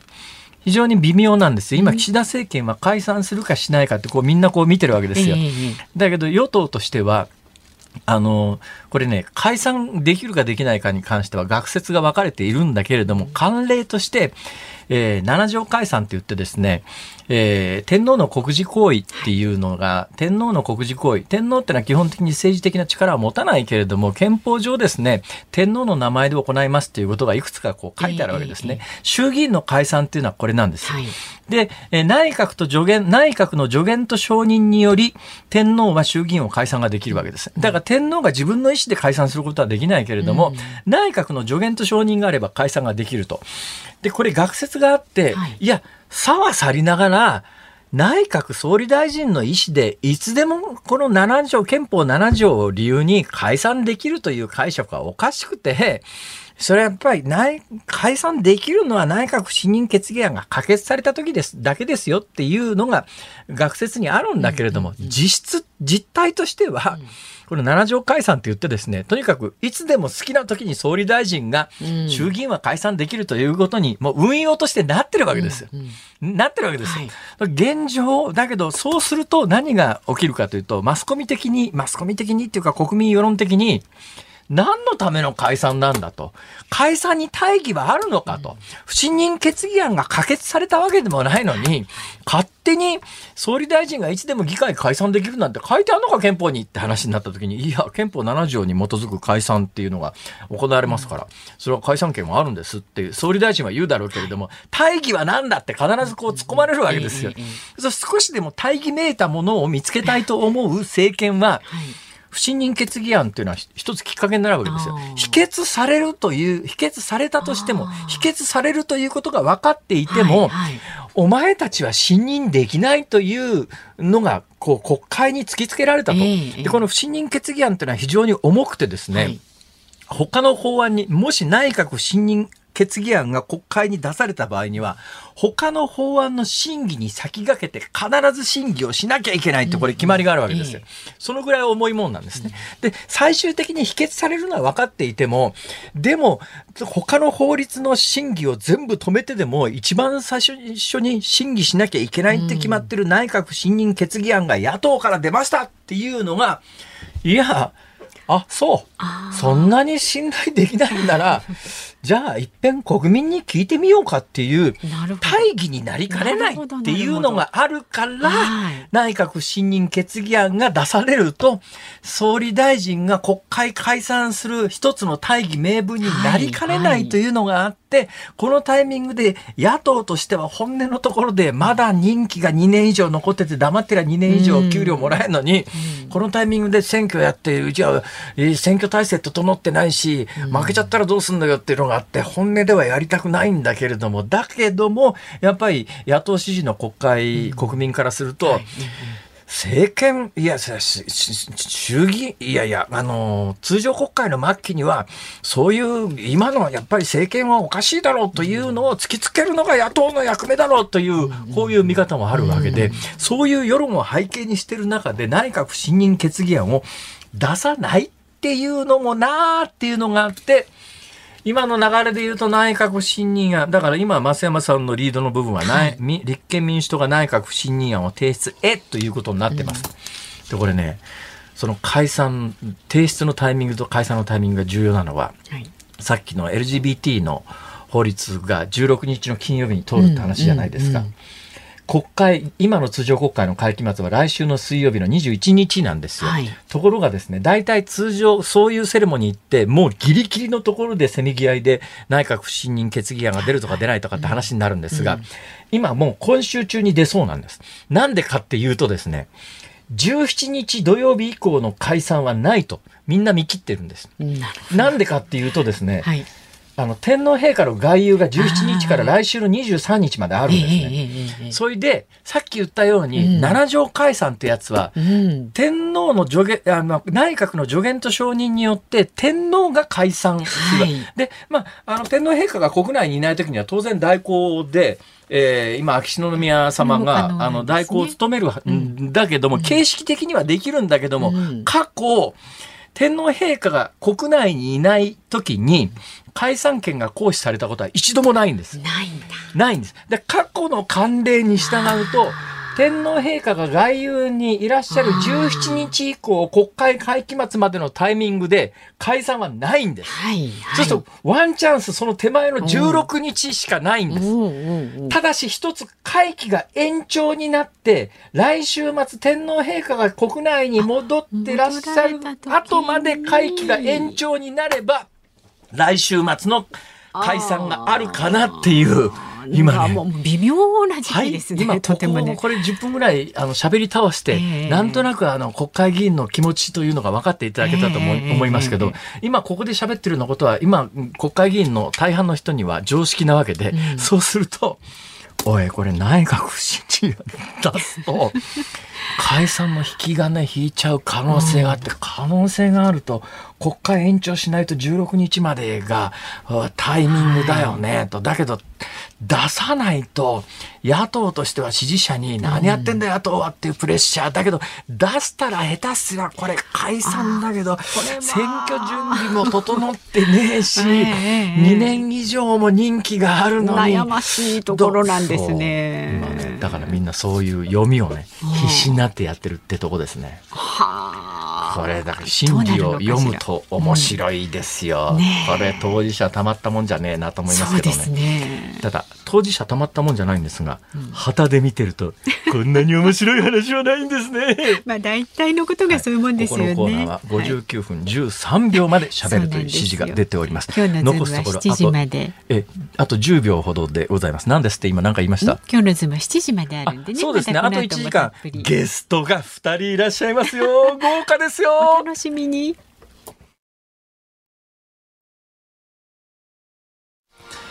6月12日月曜日時刻は午後6時を回りました。こんにちは、辛坊治郎です。こんにちは。日本放送の増山さやかです。辛坊治郎ズームそこまで言うか。今日はこの後夜7時までの拡大版です。ですからメッセージもたくさんいただいております。ありがとうございます。東京座敷わらしさんはですね。座敷わらしさんですか？うんあ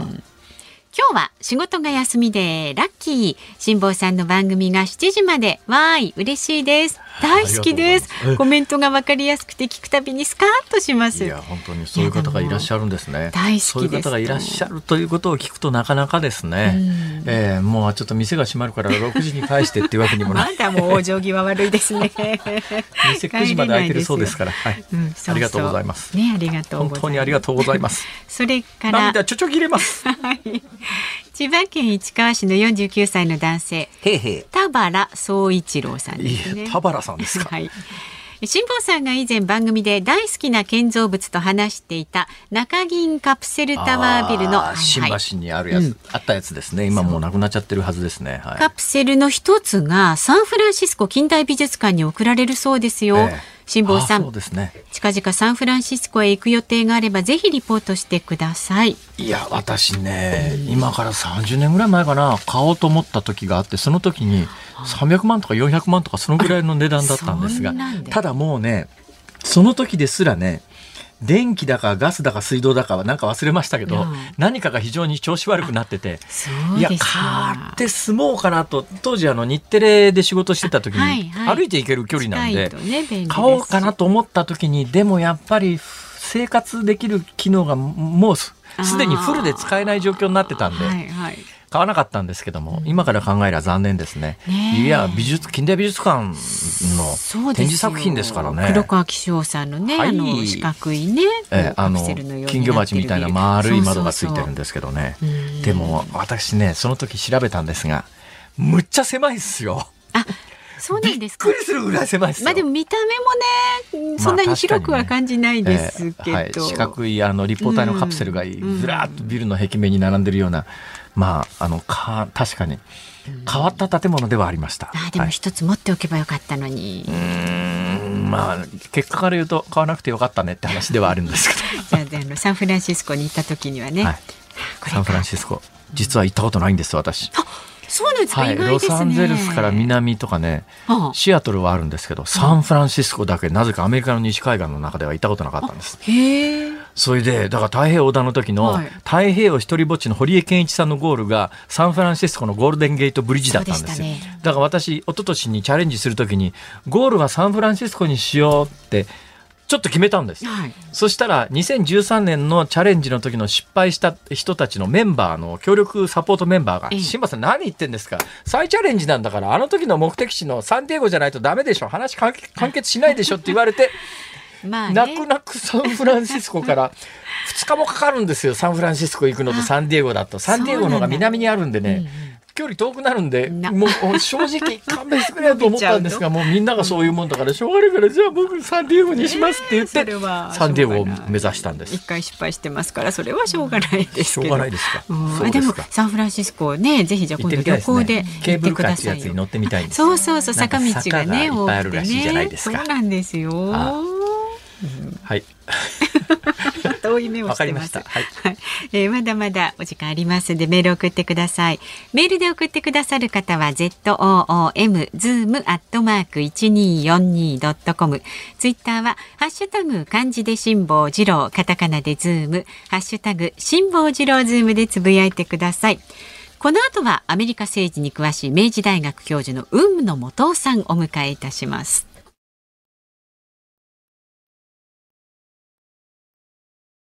日本放送がお送りしています。辛坊治郎ズームそこまで言うか。この時間特集するニュースはこちらです。機密文書をめぐる起訴は司法の茶番トランプ氏が徹底抗戦を宣言。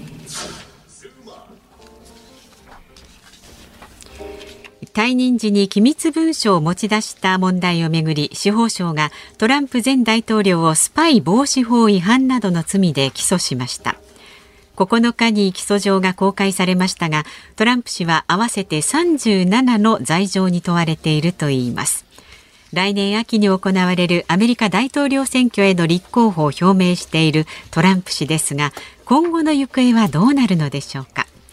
この時間はアメリカ政治に詳しい明治大学教授の雲野元夫さんにお話を伺いますよろしくお願いいたしますよろしくお願いいたします。いやー、お変わりなくお元気で。いやいや、辛坊さんも元気で。いや、僕はダメです。僕はもうヨレヨレです。もう、はい。いつパタッといつもいいやいや、そんなことないですよ。いや、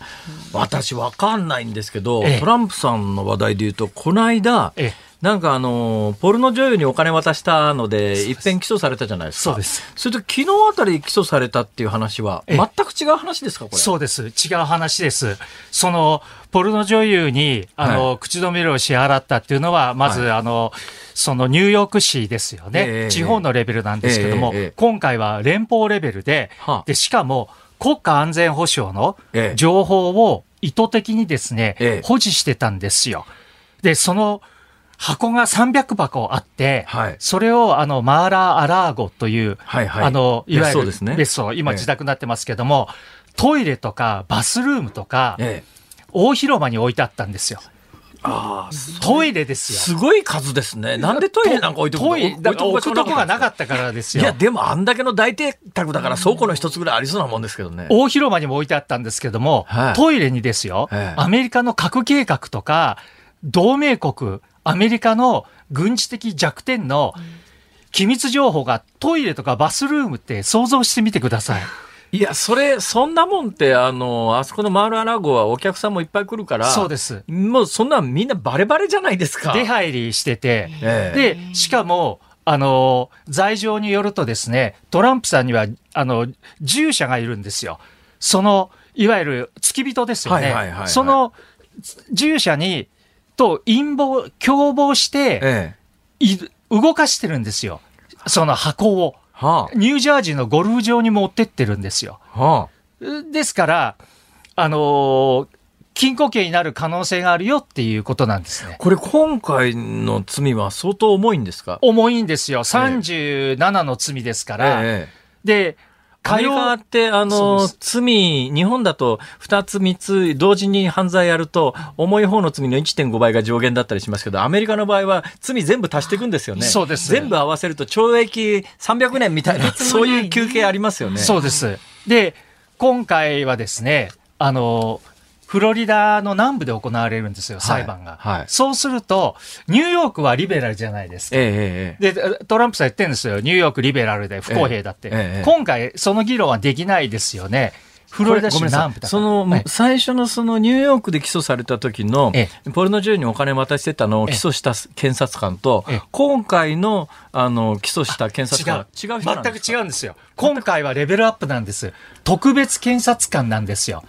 ジャック・スミスさんって言って。特別なんですか？司法前のあのニューヨークでね、あの、起訴された時には、あの検察官自体が、いや、もうトランプを起訴するんだと言って立候補して当選した人だから、それはまあ起訴して当然というか当然の流れだろうって話があったじゃないですか。今回違ういきさつなんですか？今回はですね、違ういきさつで、司法省のガーランド長官がですね、はい公平性を保つために、特別検察官という人を指名したわけなんですよ。で、その特別検察官っていう、ジャック・スミスさんという方は無党派層なんですよ。ですから民主党でもない、共和党でもないと。公平性を保つために無党派層の特別検察官を、ですからホワイトハウスと距離があるわけですよ。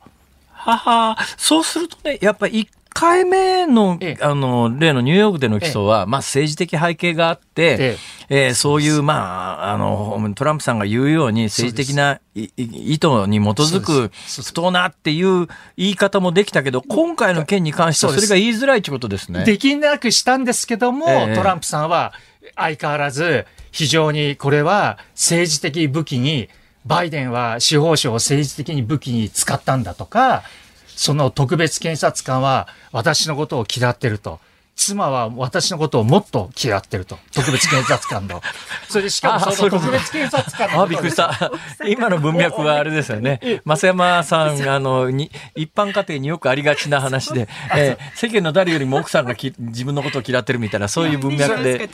奥さんは重要ですよね。はい。えー、はい。ちょっと待ってください。話全然違うところ行ってしまいますね。話もっと戻りますね。それでですね、トランプさんは、これトランプさんの言葉ですよ。その特別検察官のジャック・スミスさんのことことを、トランプさんの言葉ですよ。ええ、頭のおかしい狂人だっつったんですよ。あらまあ。そういうふうに、個人攻撃も始めたんですよ、これって、どうなるんですか？あ、これもう弁護士辞めちゃったんですよ。トランプさんの弁護士二人。なんで？いや、もう勝てないからじゃないですか。まあ、現実に確かにあの家から段ボール箱がボンボン出てきて、それは国家機密の段ボール箱だったら、事実関係否定しようがないですよね、これ。ないので、二人弁護士さんや辞任したので、ええ、トランプさん弁護士さん探さなければならないんですよ。ええ。はい。あら、これだけど、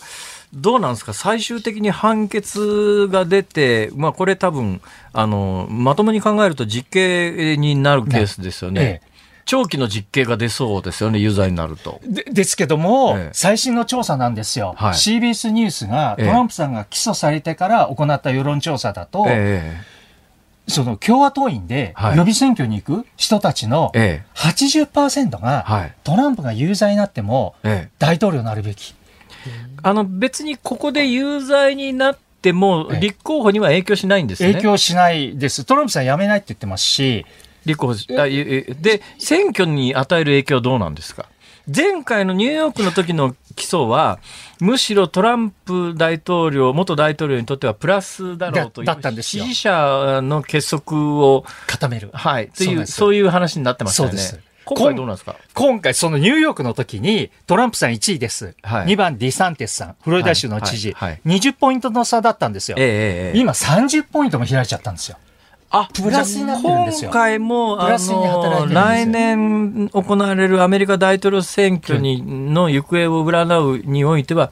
トランプ大統領にとってはプラスになってプラスになって、はディサン、2位のディサンテスさんを、フロリダ州の知事を、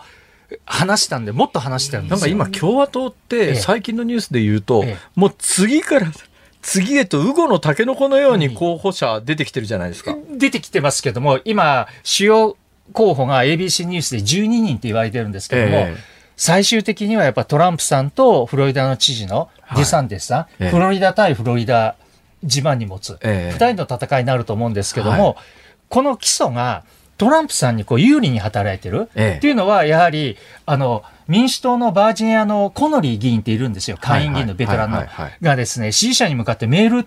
送ったんですけど、えー、トランプさん起訴の後に、えー、トランプは、やはり、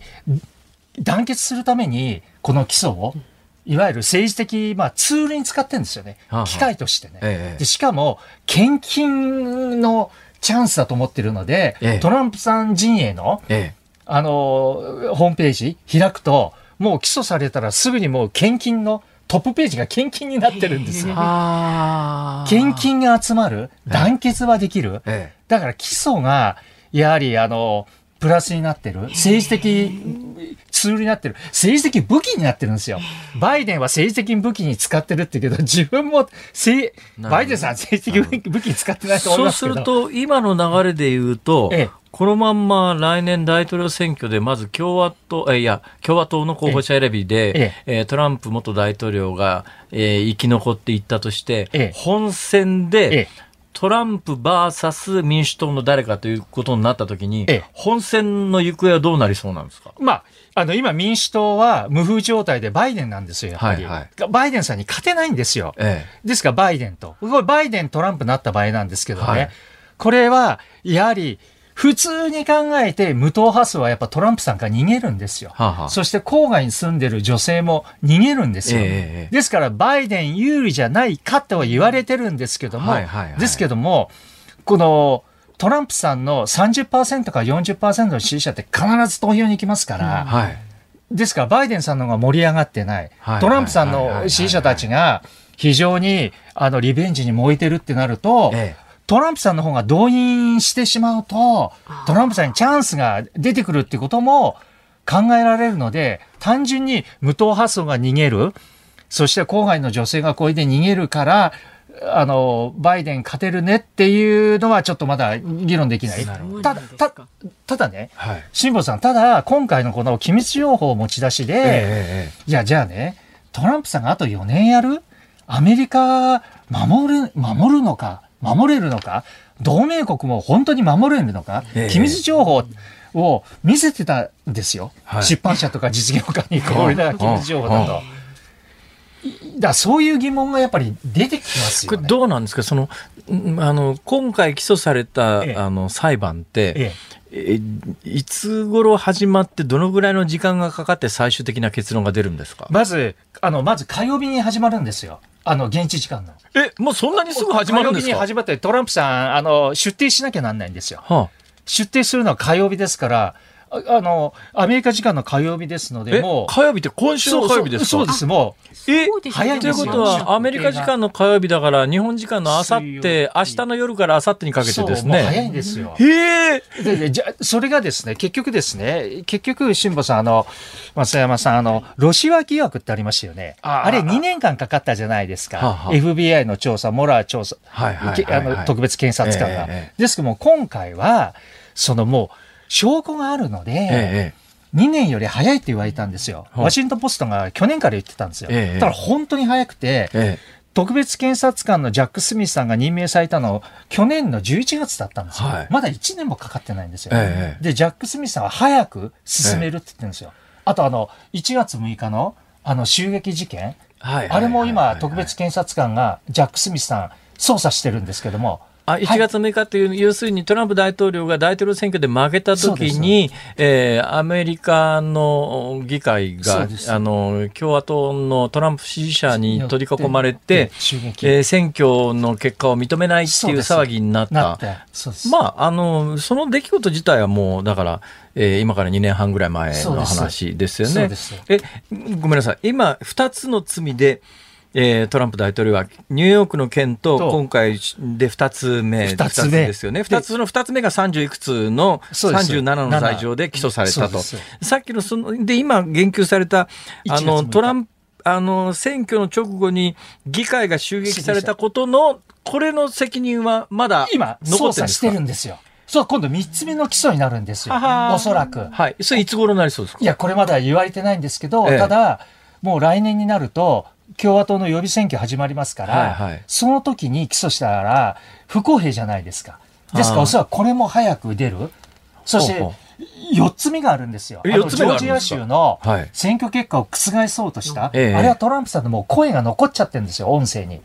結果を。あそれ誰に電話してるんですか？はい。だあの、あの、州の、ジョージア州の責任者です。に覆すように、日を探せっていうのが、テープに残ってるんですよ。あらまあ。そうするとこれ、4つのドミノになる可能性があるんですよ。基礎のドミノ。今、2回基礎起きてるんですけど、マックスで4回、ドミノ。ええ一二三なんかどうでもいいですけど。嬉しそうですね。うのさん。うのさん。うのさん。日本放送ドミノ。嬉しそうにしすぎじゃないんですか。ちょっと、それで、それで裁判の行方なんですが、もうだから、第3、第4の起訴はまだされてないんで、第3、第4はまだもうちょっと置いときましょう。で、第1、第2なんですけど、この2つの裁判の行方がどのタイミングでどうなりそうか教えてください。いや、これはですね、トランプさんは弁護士探さなければならないんですけども、はいはい、トランプ弁護団は長引かせると思います。そりゃそうですよ、ね、そりゃそうですよ。やっぱ選挙が始まるので、ええ、選挙の間に有罪になるっていうのはやっぱり、決定打になりますから、いくらね、あの、共和党のあの支持者たちが80%がトランプは有罪でも大統領になるべきだって言ってても、やはり無党大統領の、ちょっと待ってください。仮にですよ、ええまあ、このままこう引き伸ばしたとしますよね。ええ、で、有罪が出る前に、まあ、共和党の候補に選ばれて、はい、本選まで行って、え、トランプさんが大統領に仮になったとしますよね。そうしたときに、これ、まあ、今起訴されてる罪で有罪になったら、大統領収監するわけいかないでしょ、これ。いや、でも収監あ、あり得るんですか、それ？そこがどうなるか、もう、本当に、もうこの話って、もう、あの、ドラマですよ。いや、ドラマっていうか、そんな、だって、大統領選で選ばれ、例えば日本の場合ね、日本の場合、あの、国会議員に関して言うと、国会開会中は逮捕されないとかって不逮捕特権みたいなやつがあるじゃないですか。アメリカ大統領は大統領である間は起訴されないとか、拘束されないとか、そういうのないんですか？いや、起訴されますよね、やはり。はね、ですから、あの、まあ、本当にこう、見たことない？風景を見ることになる可能性ってあるんですよ。今回の大統領選挙って。だいたいそもそもシステムがそういうことはないだろうということを前提に組まれてるんでしょうね。そうです。もうアメリカルビコン川渡ったんですよ、これで。起訴して大統領を。はえー、ですから、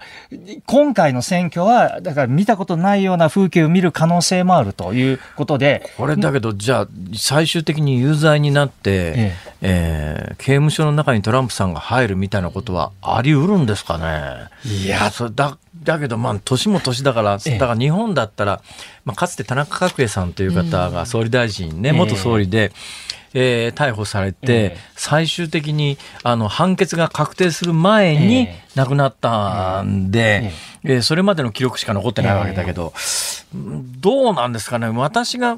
トランプ弁護団だったら、とにかく人間には寿命というやつがあるわけだから。もうとにかく引き伸ばして引き伸ばして最終確定が出るまでに寿命の方が先尽きるっていう方が、まあ、シナリオとしては簡単じゃないですか。トランプさん、お誕生日6月14日ですよ。ですから77歳なんですよ。6月ですよ。トランプさんの誕生日って。だから今度77になります。77なのはい。だけど、そうか。まあ、その寿命で言うと、まあ、アメリカ人の寿命は日本人に比べてずいぶん短いとは言いながら、でもあそこまで元気な人はそう簡単には死なないですね。バイデンさんもかなり元気ですよ、80としては。バイデンさんも、だけど、ちょっとまあそれ私も言いにくいんですけども、ええ、うんバイデンさん次に当選すると次の4年の任期が終わる頃には86まあだってもうすでに2人とも後期高齢者じゃないですか。もうちょっとなんかね、ええまあ、私の立場で言うようなことではないんだけれども、もうちょっとなんか、将来が長い人間出てこないですか、でもそうすると、あの、フロリダの知事のディサンティスです。44歳。今出てる。ですけども、ディサンティスは。可能性ないんでしょ？いや、もうだって、LGBTQIA を排除ですよ。ディサンティスの法案って。小学校、幼稚園では、語ってはいけない。あれ前回大統領選で LGBT を、あの、え、あの、カミングアウトしてる人出てましたよね。今回は出てない今、バイデン政権にはいるんですよ。あの、ブジジェッチさんって。はいはいはいはいはい、バイデン政権はですね、先週の土曜日かな、あの、あの、土曜か日曜にホワイトハウスに性的少数者の方たちを呼んでパーティーやってるので、バイデンさんはもう非常にですね、あの大切にしてるんですよ。だからバイデン政権はそういう状況、そういう立場だし、ディサンティスが政権およびその共和党のあの右派っていうのかな、支持者の人たちはそんな状況だし、これアメリカっていう国の分断っていうのは、ニュースで報道されてるレベルじゃないかもしれないですね、今。ですから、トランプさん、バイデンさんとトランプさんの差がそんなないんですよ、支持率で。はい、そこが民主党が懸念してるところなんですよ。これだけ起訴されて、2回起訴されて、なんでこんな接戦になっちゃってるのっていうのは、ですからその分断だから動かないんでしょうね。あそのだから逆に言うと、その支持者の皆さんを固める、いや、今回みたいなことが起きれば起きるほど支持者の皆さんは固まっていくってことですね。トランプさんは起訴をチャンスに使ってますよね。ええ、チャンスだと思って。はい。いや、アメリカのなんか悩みが深いのがよくわかります。まあ、しかし、海野さん。えあの今後も定期的にあのお声掛けをいたしますので、えよろしくお願いします。嫌がらずに。いや全然嫌じゃないです。今日はあれですか、なんかそのもうあのピチッときっちり。えー、海部俊樹さんみたいなネクタイをしてらっしゃいますけども 何か他にお仕事が終わりになる、はい、大丈夫ですか？今日はもうそこまで言うかのために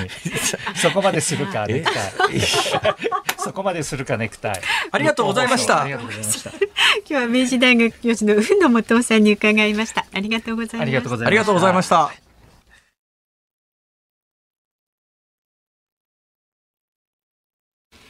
ニッポン放送辛坊治郎ズームそこまで言うか。今日最後に特集するニュースはこちらです。北朝鮮のミサイル発射場で新たな動き。北朝鮮が衛星を打ち上げると予告していた期限が11日の午前0時で終了しましたがこうした中アメリカの北朝鮮分析サイト38ノースが北西部にあるミサイル関連施設で次の発射につながる新たな動きを確認したと報告しました。2回目の発射の可能性を受け浜田防衛大臣は週末破壊措置命令の延長を命じましたが今後の展開で専門家はどんな点に注目するんでしょうか。この時間は朝鮮半島の情勢に詳しい龍谷大学教授の李相哲さんにお話を伺います。お電話でのご出演です。李先生よろしくお願いいたします。よろしくお願いいたします。いやお忙しいところすいません。今日は大阪ですか、ご無沙汰しております。あ今日はあの大阪からのご出演ですかね？そうです。はい。今、あの、授業が終わったばかりなので、研究室です。はい。えー、龍谷大学。はい、そうです。はい。龍谷大学って場所どこでしたっけ？あのー、3カ所にありましてね。はあはあ、え私が今あ、授業やってるのは、はい。あのー、滋賀県の、はい。瀬田っていうところにある。あ、瀬田なんですか。はい、はいはい、瀬田っていう社会学部は瀬田キャンパスにあるんですね。多分ね、関東の方わからないと思いますが、うん、琵琶湖というのはですね、でっかい湖だという認識ありますよね。はい、で、琵琶湖に流れ込む川はたくさんあるんです。うん、ね、たくさんあるけども、琵琶湖の水が流れ出すところは一箇所しかないんですよ。それがね、瀬田っていうところを通って、瀬田川、瀬田川ですかね、なんか瀬田っていうところを通って、琵琶湖の水は、まあ、そこから淀川へどんどん流れていくんですが、琵琶湖って、まあ、あの、流れ込む川はいっぱいあるけれども、流れ出す川は一つしかないから、ああやって水が大きく溜まってるんですけどね。瀬田よくご存知ですね。瀬田っていうのはその水が流れ出すところにあるんです。はい、はい。とても美しいところですよ。そうですね。はい。あの、有名な、あの、パブリックのゴルフ場があります。はい。はい、そうです。はい。どうでもいい話で。すいません。え、いらしてください。ありがとうございます。ありがとうございます。はい、割とね、うちから近所なんですけど、はい、それもどうでもいいですね。はい、いや、それにしてもね、李さん、はい、あの、この間の、まあ、北朝鮮の軍事衛星打ち上げ失敗っていう話があったじゃないですか。はい。えー、あれは先生、最初に聞いたとき、どういう受け止めですか？あの、やっぱり、衛星発射には失敗が、まあ、つきものですよね。はいはい。えただあの、私はもうこれはやっぱり科学より政治を優先して、金正恩が急がせたかなっていうふうな印象を持ちました、なるほど、はい、急がせたがゆえの失敗の可能性があるということですね。えそれはかなりの角度で、まあ、あの可能性は高いですね。なるほど。はい、え、金正恩政権がこの軍事衛星発射を急がした、なんか理由みたいなものがあるんですか？あのー、今ね、すぐまだあの党大会、総会を開くんですね。はいはい。えそこでその党大会前に、やっぱり衛星あの発射まで成功させて、はい、それで鼻高々とですね、ええ、あの我が国のその核システムはほぼすべて完成したと。で、新しい何か打ち出すつもりだったというふうに見られるんですよ。なるほど。それからこの党大会がですね、まもなくして、多分開催されると思います。はい。まもなくっていうのは、党大会っていうのはいつ頃の話なんですか？あの、本当は6月上旬からまあ中旬にかけてというふうな話でしたけれども、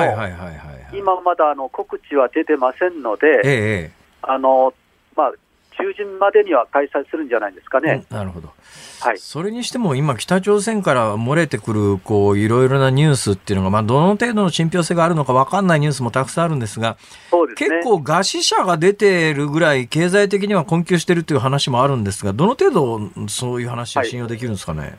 あの北朝鮮関連の情報は基本的にはその韓国情報院、国家情報院が、はい、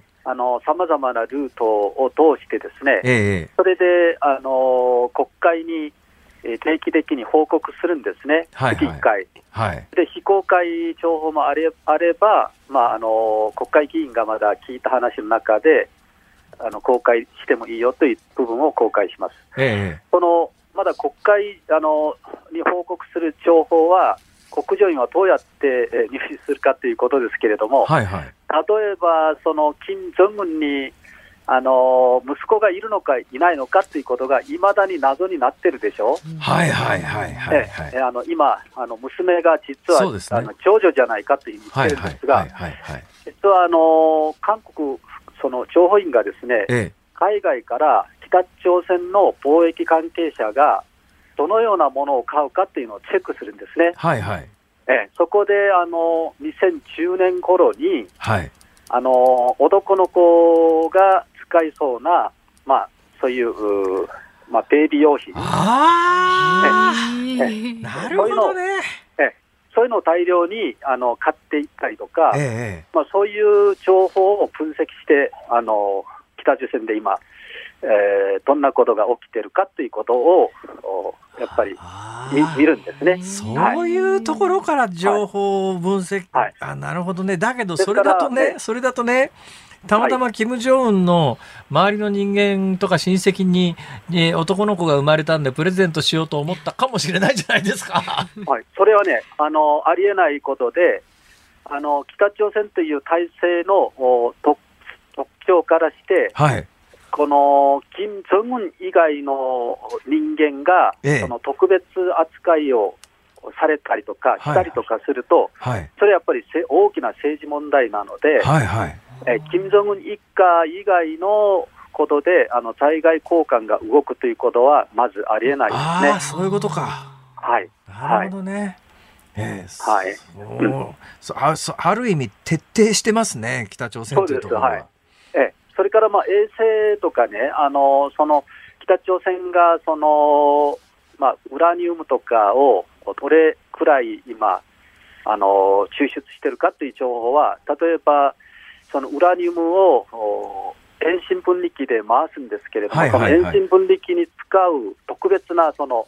ステンレスとか、ええ、これは世界で生産できる会社は限られてるんですね。はいはい、それを CIA がまだチェックするんですよ。え、それで、これがあの北朝鮮にどのぐらいいつ入ったか、それはもちろんルート複雑ですけれども、そういうふうにして、北朝鮮が今、その遠心分離機、何機あるかとか、そういうのを推測して、どれだけその、まあ、核兵器を作ったかとかいうことを、やっぱり結論を出すんですよね。まあ、そうい。うふうにして、はい、えー、なかなか困難な中でも情報を集めて分析してて、その結果として北朝鮮の飢餓というやつはどうなんですかね？それはね、あのまだあ電話取材とかがね、できるルートがあるんですよね。ええですから、全体状況はなかなかつかめないんですけれども、一つは、あの向こうからあ例えば海外にいる親戚とか、脱北者にこういうものが欲しいとか、ええ、その喋り方からして、どれだけ逼迫してるかということをもうちょっと分かるし、はい。はい、あの最近はですね公の報道によりますと、都市部でですね貸し者がたくさん出てるという話なんですね。えー、えそれと、あのトウモロコシの値段が、はい、あのもう何倍も4倍ぐらい跳ね上がってる、それでこれは何を意味するかといったら、ええトウモロコシってあのお米よりうんと安いんですよね。はあはあ、しかし、飢え死にしないためには、ええ、あのまあ、お米より安いトウモロコシにみんな群がるので、え、でそれがあの、まあ、まず供給量が少ない、そんな中で、えー、高くなっているというのは、今、かなり食糧難が深刻だという一つの指標になるんですね。なるほどね。えー、ですから今、都市部、例えば、あの、ウォンサンとかでは、裕福と思われていた中国系華僑があの北朝鮮にもいるんですが、はいはい、華僑が飢え死にしたっていうニュースがあったりとかね、えー、華僑は中国にまたあのこう親戚がいるので分かるんですよね、はい、だからかなり深刻だというふうに、えー、言われてます。はい今今の話を総合すると、やっぱ結構厳しい状況なのに、とても厳しいですね。厳しい状況なのに、一方で、まあ、あの、軍事衛星の打ち上げって莫大な費用がかかるので、はい。あまあまあ、費用は、あの、今回韓国統一部の発表では、1機を発射するのに、北朝鮮住民2400万全員が10ヶ月食べられるお米を買える買えると。いうようなお金をあの使ってですね発射したものの海に落ちてしまった、えー、本当に馬鹿げたことやってますよね。そうですね、はい、馬鹿げたことなんだけれども、多分軍事偵察衛星の打ち上げに失敗したということは、常識的には成功するまでやり続けるでしょうね、これ、きっと。あの間違いないです、あのおっしゃる通りで、あのもうこれから、そのあらかじめですね、金正恩は、1機だけでは足りないと。つまりその衛星はですね朝鮮半島上空にいる時間っていうのは、1日2回ぐらいなんですね、確か。はいはい、だから、まあ、その衛星を5機以上持たないと意味ないんですよね、ですから最初から5機以上発射するつもりで、ええ、多分準備した、そのような言葉を金正恩が同大会で喋ったこともあるんですね。なるほど。衛星をたくさん、多角的にえーまあ、あの配備できるように、えー、これからまあ、頑張ってほしいというようなことを言ってるんですよ、ね、どうなんですかね、北朝鮮が軍事偵察衛星を持つ軍事的意味ってあるんですかね？えあのこれはね、かなり専門家の意見を聞くと、あの少なくともそのあのアメリカの空母、はい、空母の動きを見て、ですね、ええ、それでその空母をターゲットにする、専門的に。はいはい、で今今の北朝鮮のその偵察衛星の精度というのは、ええ、大体1メートルの大きさ、はい、あのそれが直径ね、それが点で、あの識別できるものなので、精度は非常に悪いんですよね。まあ、そのぐらいの、しかし精度は悪くても、空母がどこにいるかは見えますね。そうなんですよ。それで、その空母を打撃することにもあの集中すればね、ええ、これまだあの北朝鮮はその戦術核兵器を今、開発して、まあ、持ってるとも言われてますから、はいはい、それを空母に一発でもあの、まあ、撃ったらですね、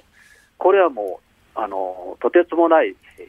脅威なんですね。そうですね。だからそれが大きな目的だと言われてます。まあ、はい。確かに、あの、ピンポイントで空母を直撃しなくても、核兵器なら近くに落ちるだけで十分なダメージが与えられると、そういう構図ですね。えー、上空、その空母のまあ上空で爆破しても大変なことですよね。えー、はい、どうですか、はい、その北朝鮮の核兵器の開発っていうの、最近あの、ミサイル実験はボンボンやってますけど、核実験ってしばらくやってないんですが、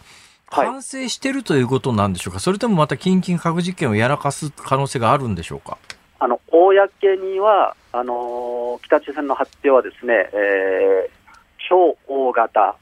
小型化、軽量化を完成したと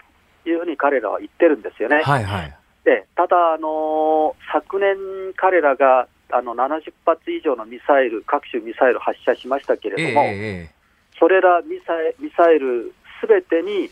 えー、核を搭載できるようにするには、はい、さらに、えー、まあ、核を小さくする必要があるらしいんですよ。えー、それで、まあ、あの7回目の核実験が必要ではないんじゃないかっていうような人たちもいますけれども、えー、あの昨日までのそのアメリカのその、まあ、衛星写真を分析するシンクタンクの話では、はい、あのいつでもその、まあ、核実験できるように今、準備していると、つまり北朝鮮は7回目の核実験をやって、初めて小型化核を手にするんじゃないかと言われてるんですね。なるほどえー、ですから、これはあのー、まだ衛星の話ですけれども、アメリカの衛星からは、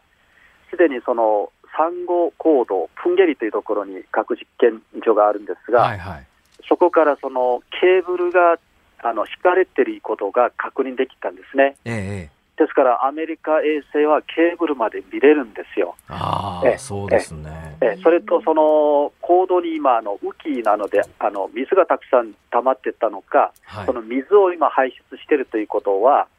あのそこにいつでもその核を持ち込んで、ええ、それで計測器を入れたらできるから、まあ、あの今年の9月9日が北朝鮮建国75周年なんですね。はい、ですから、その前あたりに核実験に踏み切るんじゃないかと、私、個人的にはそう思いますけれどね。どね。さて、一方の韓国なんですが、はい、最近、あの前政権と違って、韓国の現政権はかなりあの対日関係よくしようというのが見て取れるんですが、すね、これ、もう時間があと30秒ぐらいなんですが、はい、一言でどんな印象ですか、やっぱりこの北朝鮮の脅威に対処するには、情報を共有する意味でも、はい、日本と密接に、まあ、あの連携しないと北朝鮮対処が難しいので、ええ、これはあの韓国の国益になるんですね。なるほどなるほど。はい、まあ、そういう意味では、まあ、現政権になってから、まあ、あの流れとしてはいい流れになってきてるんだろうと思います本当に、はい、その通り、はい、おっしゃる通りで。お。お忙しい中、どうもありがとうございました。はい、ありがとうございます。またいろいろ教えてください。またぜひよろしくお願いいたします。今日は龍谷大学教授の李相哲さんに伺いました。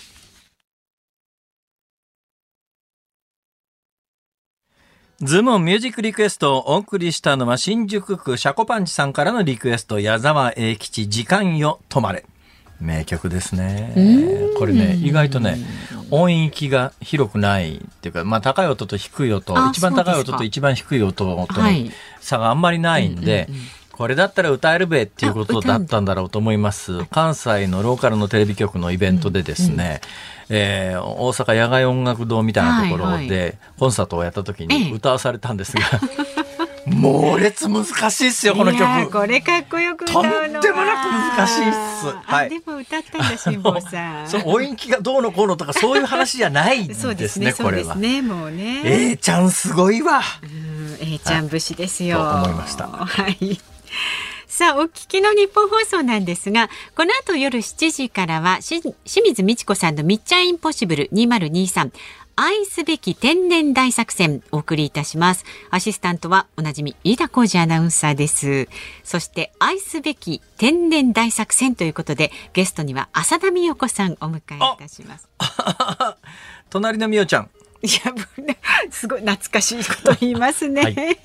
わ、はい、かる人だけ分かってください。わ、かんない人いっぱいいると思う。で、明日の朝六時からは。銭湯の看板娘かなんかだったね。ねドラマの中でね。はい、明日の朝六時からの飯田浩二の OK 工事アップ。今週は、どうなる国会、どうなる国際情勢、激論工事コメンテーター交流戦。明日はジャーナリストの須田慎一郎さんと評論家の宮崎哲也さんがダブルコメンテーターとして登場。昔のそこまで行って委員会という関西のローカル番組の、はい、えー、共演あその頃は須田さんは後から参加したのか。そうでしたどうかな。まあいいや、はい。うん。解散はあるのか、気になる政局から、アメリカでの取材を終えて帰国したばかりだそうです。須田慎一郎さん。須田さんアメリカ行ってたの？みたいですよ。何？重機の取引？違うだろうって。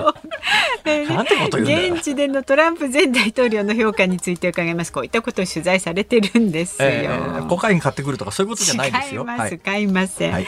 えー、明日午後3時半からの辛坊治郎ズームそこまで言うか。ゲストは中国問題グローバル研究所所長で筑波大学名誉教授の遠藤誉さんです。G7 後の習近平国家主席の外交戦略ですとか中国の測量船が日本領海内に侵入というニュースについても伺っていきたいいやどんな発言が飛び出すのか楽しみですね。ということで喋、ってる間に、あもうあっという間に7時になりますね。辛坊治郎ズームそこまで言うか、ここまでの相手は辛坊治郎と。日本放送、増山さやかでした。明日も聞いてちょうだい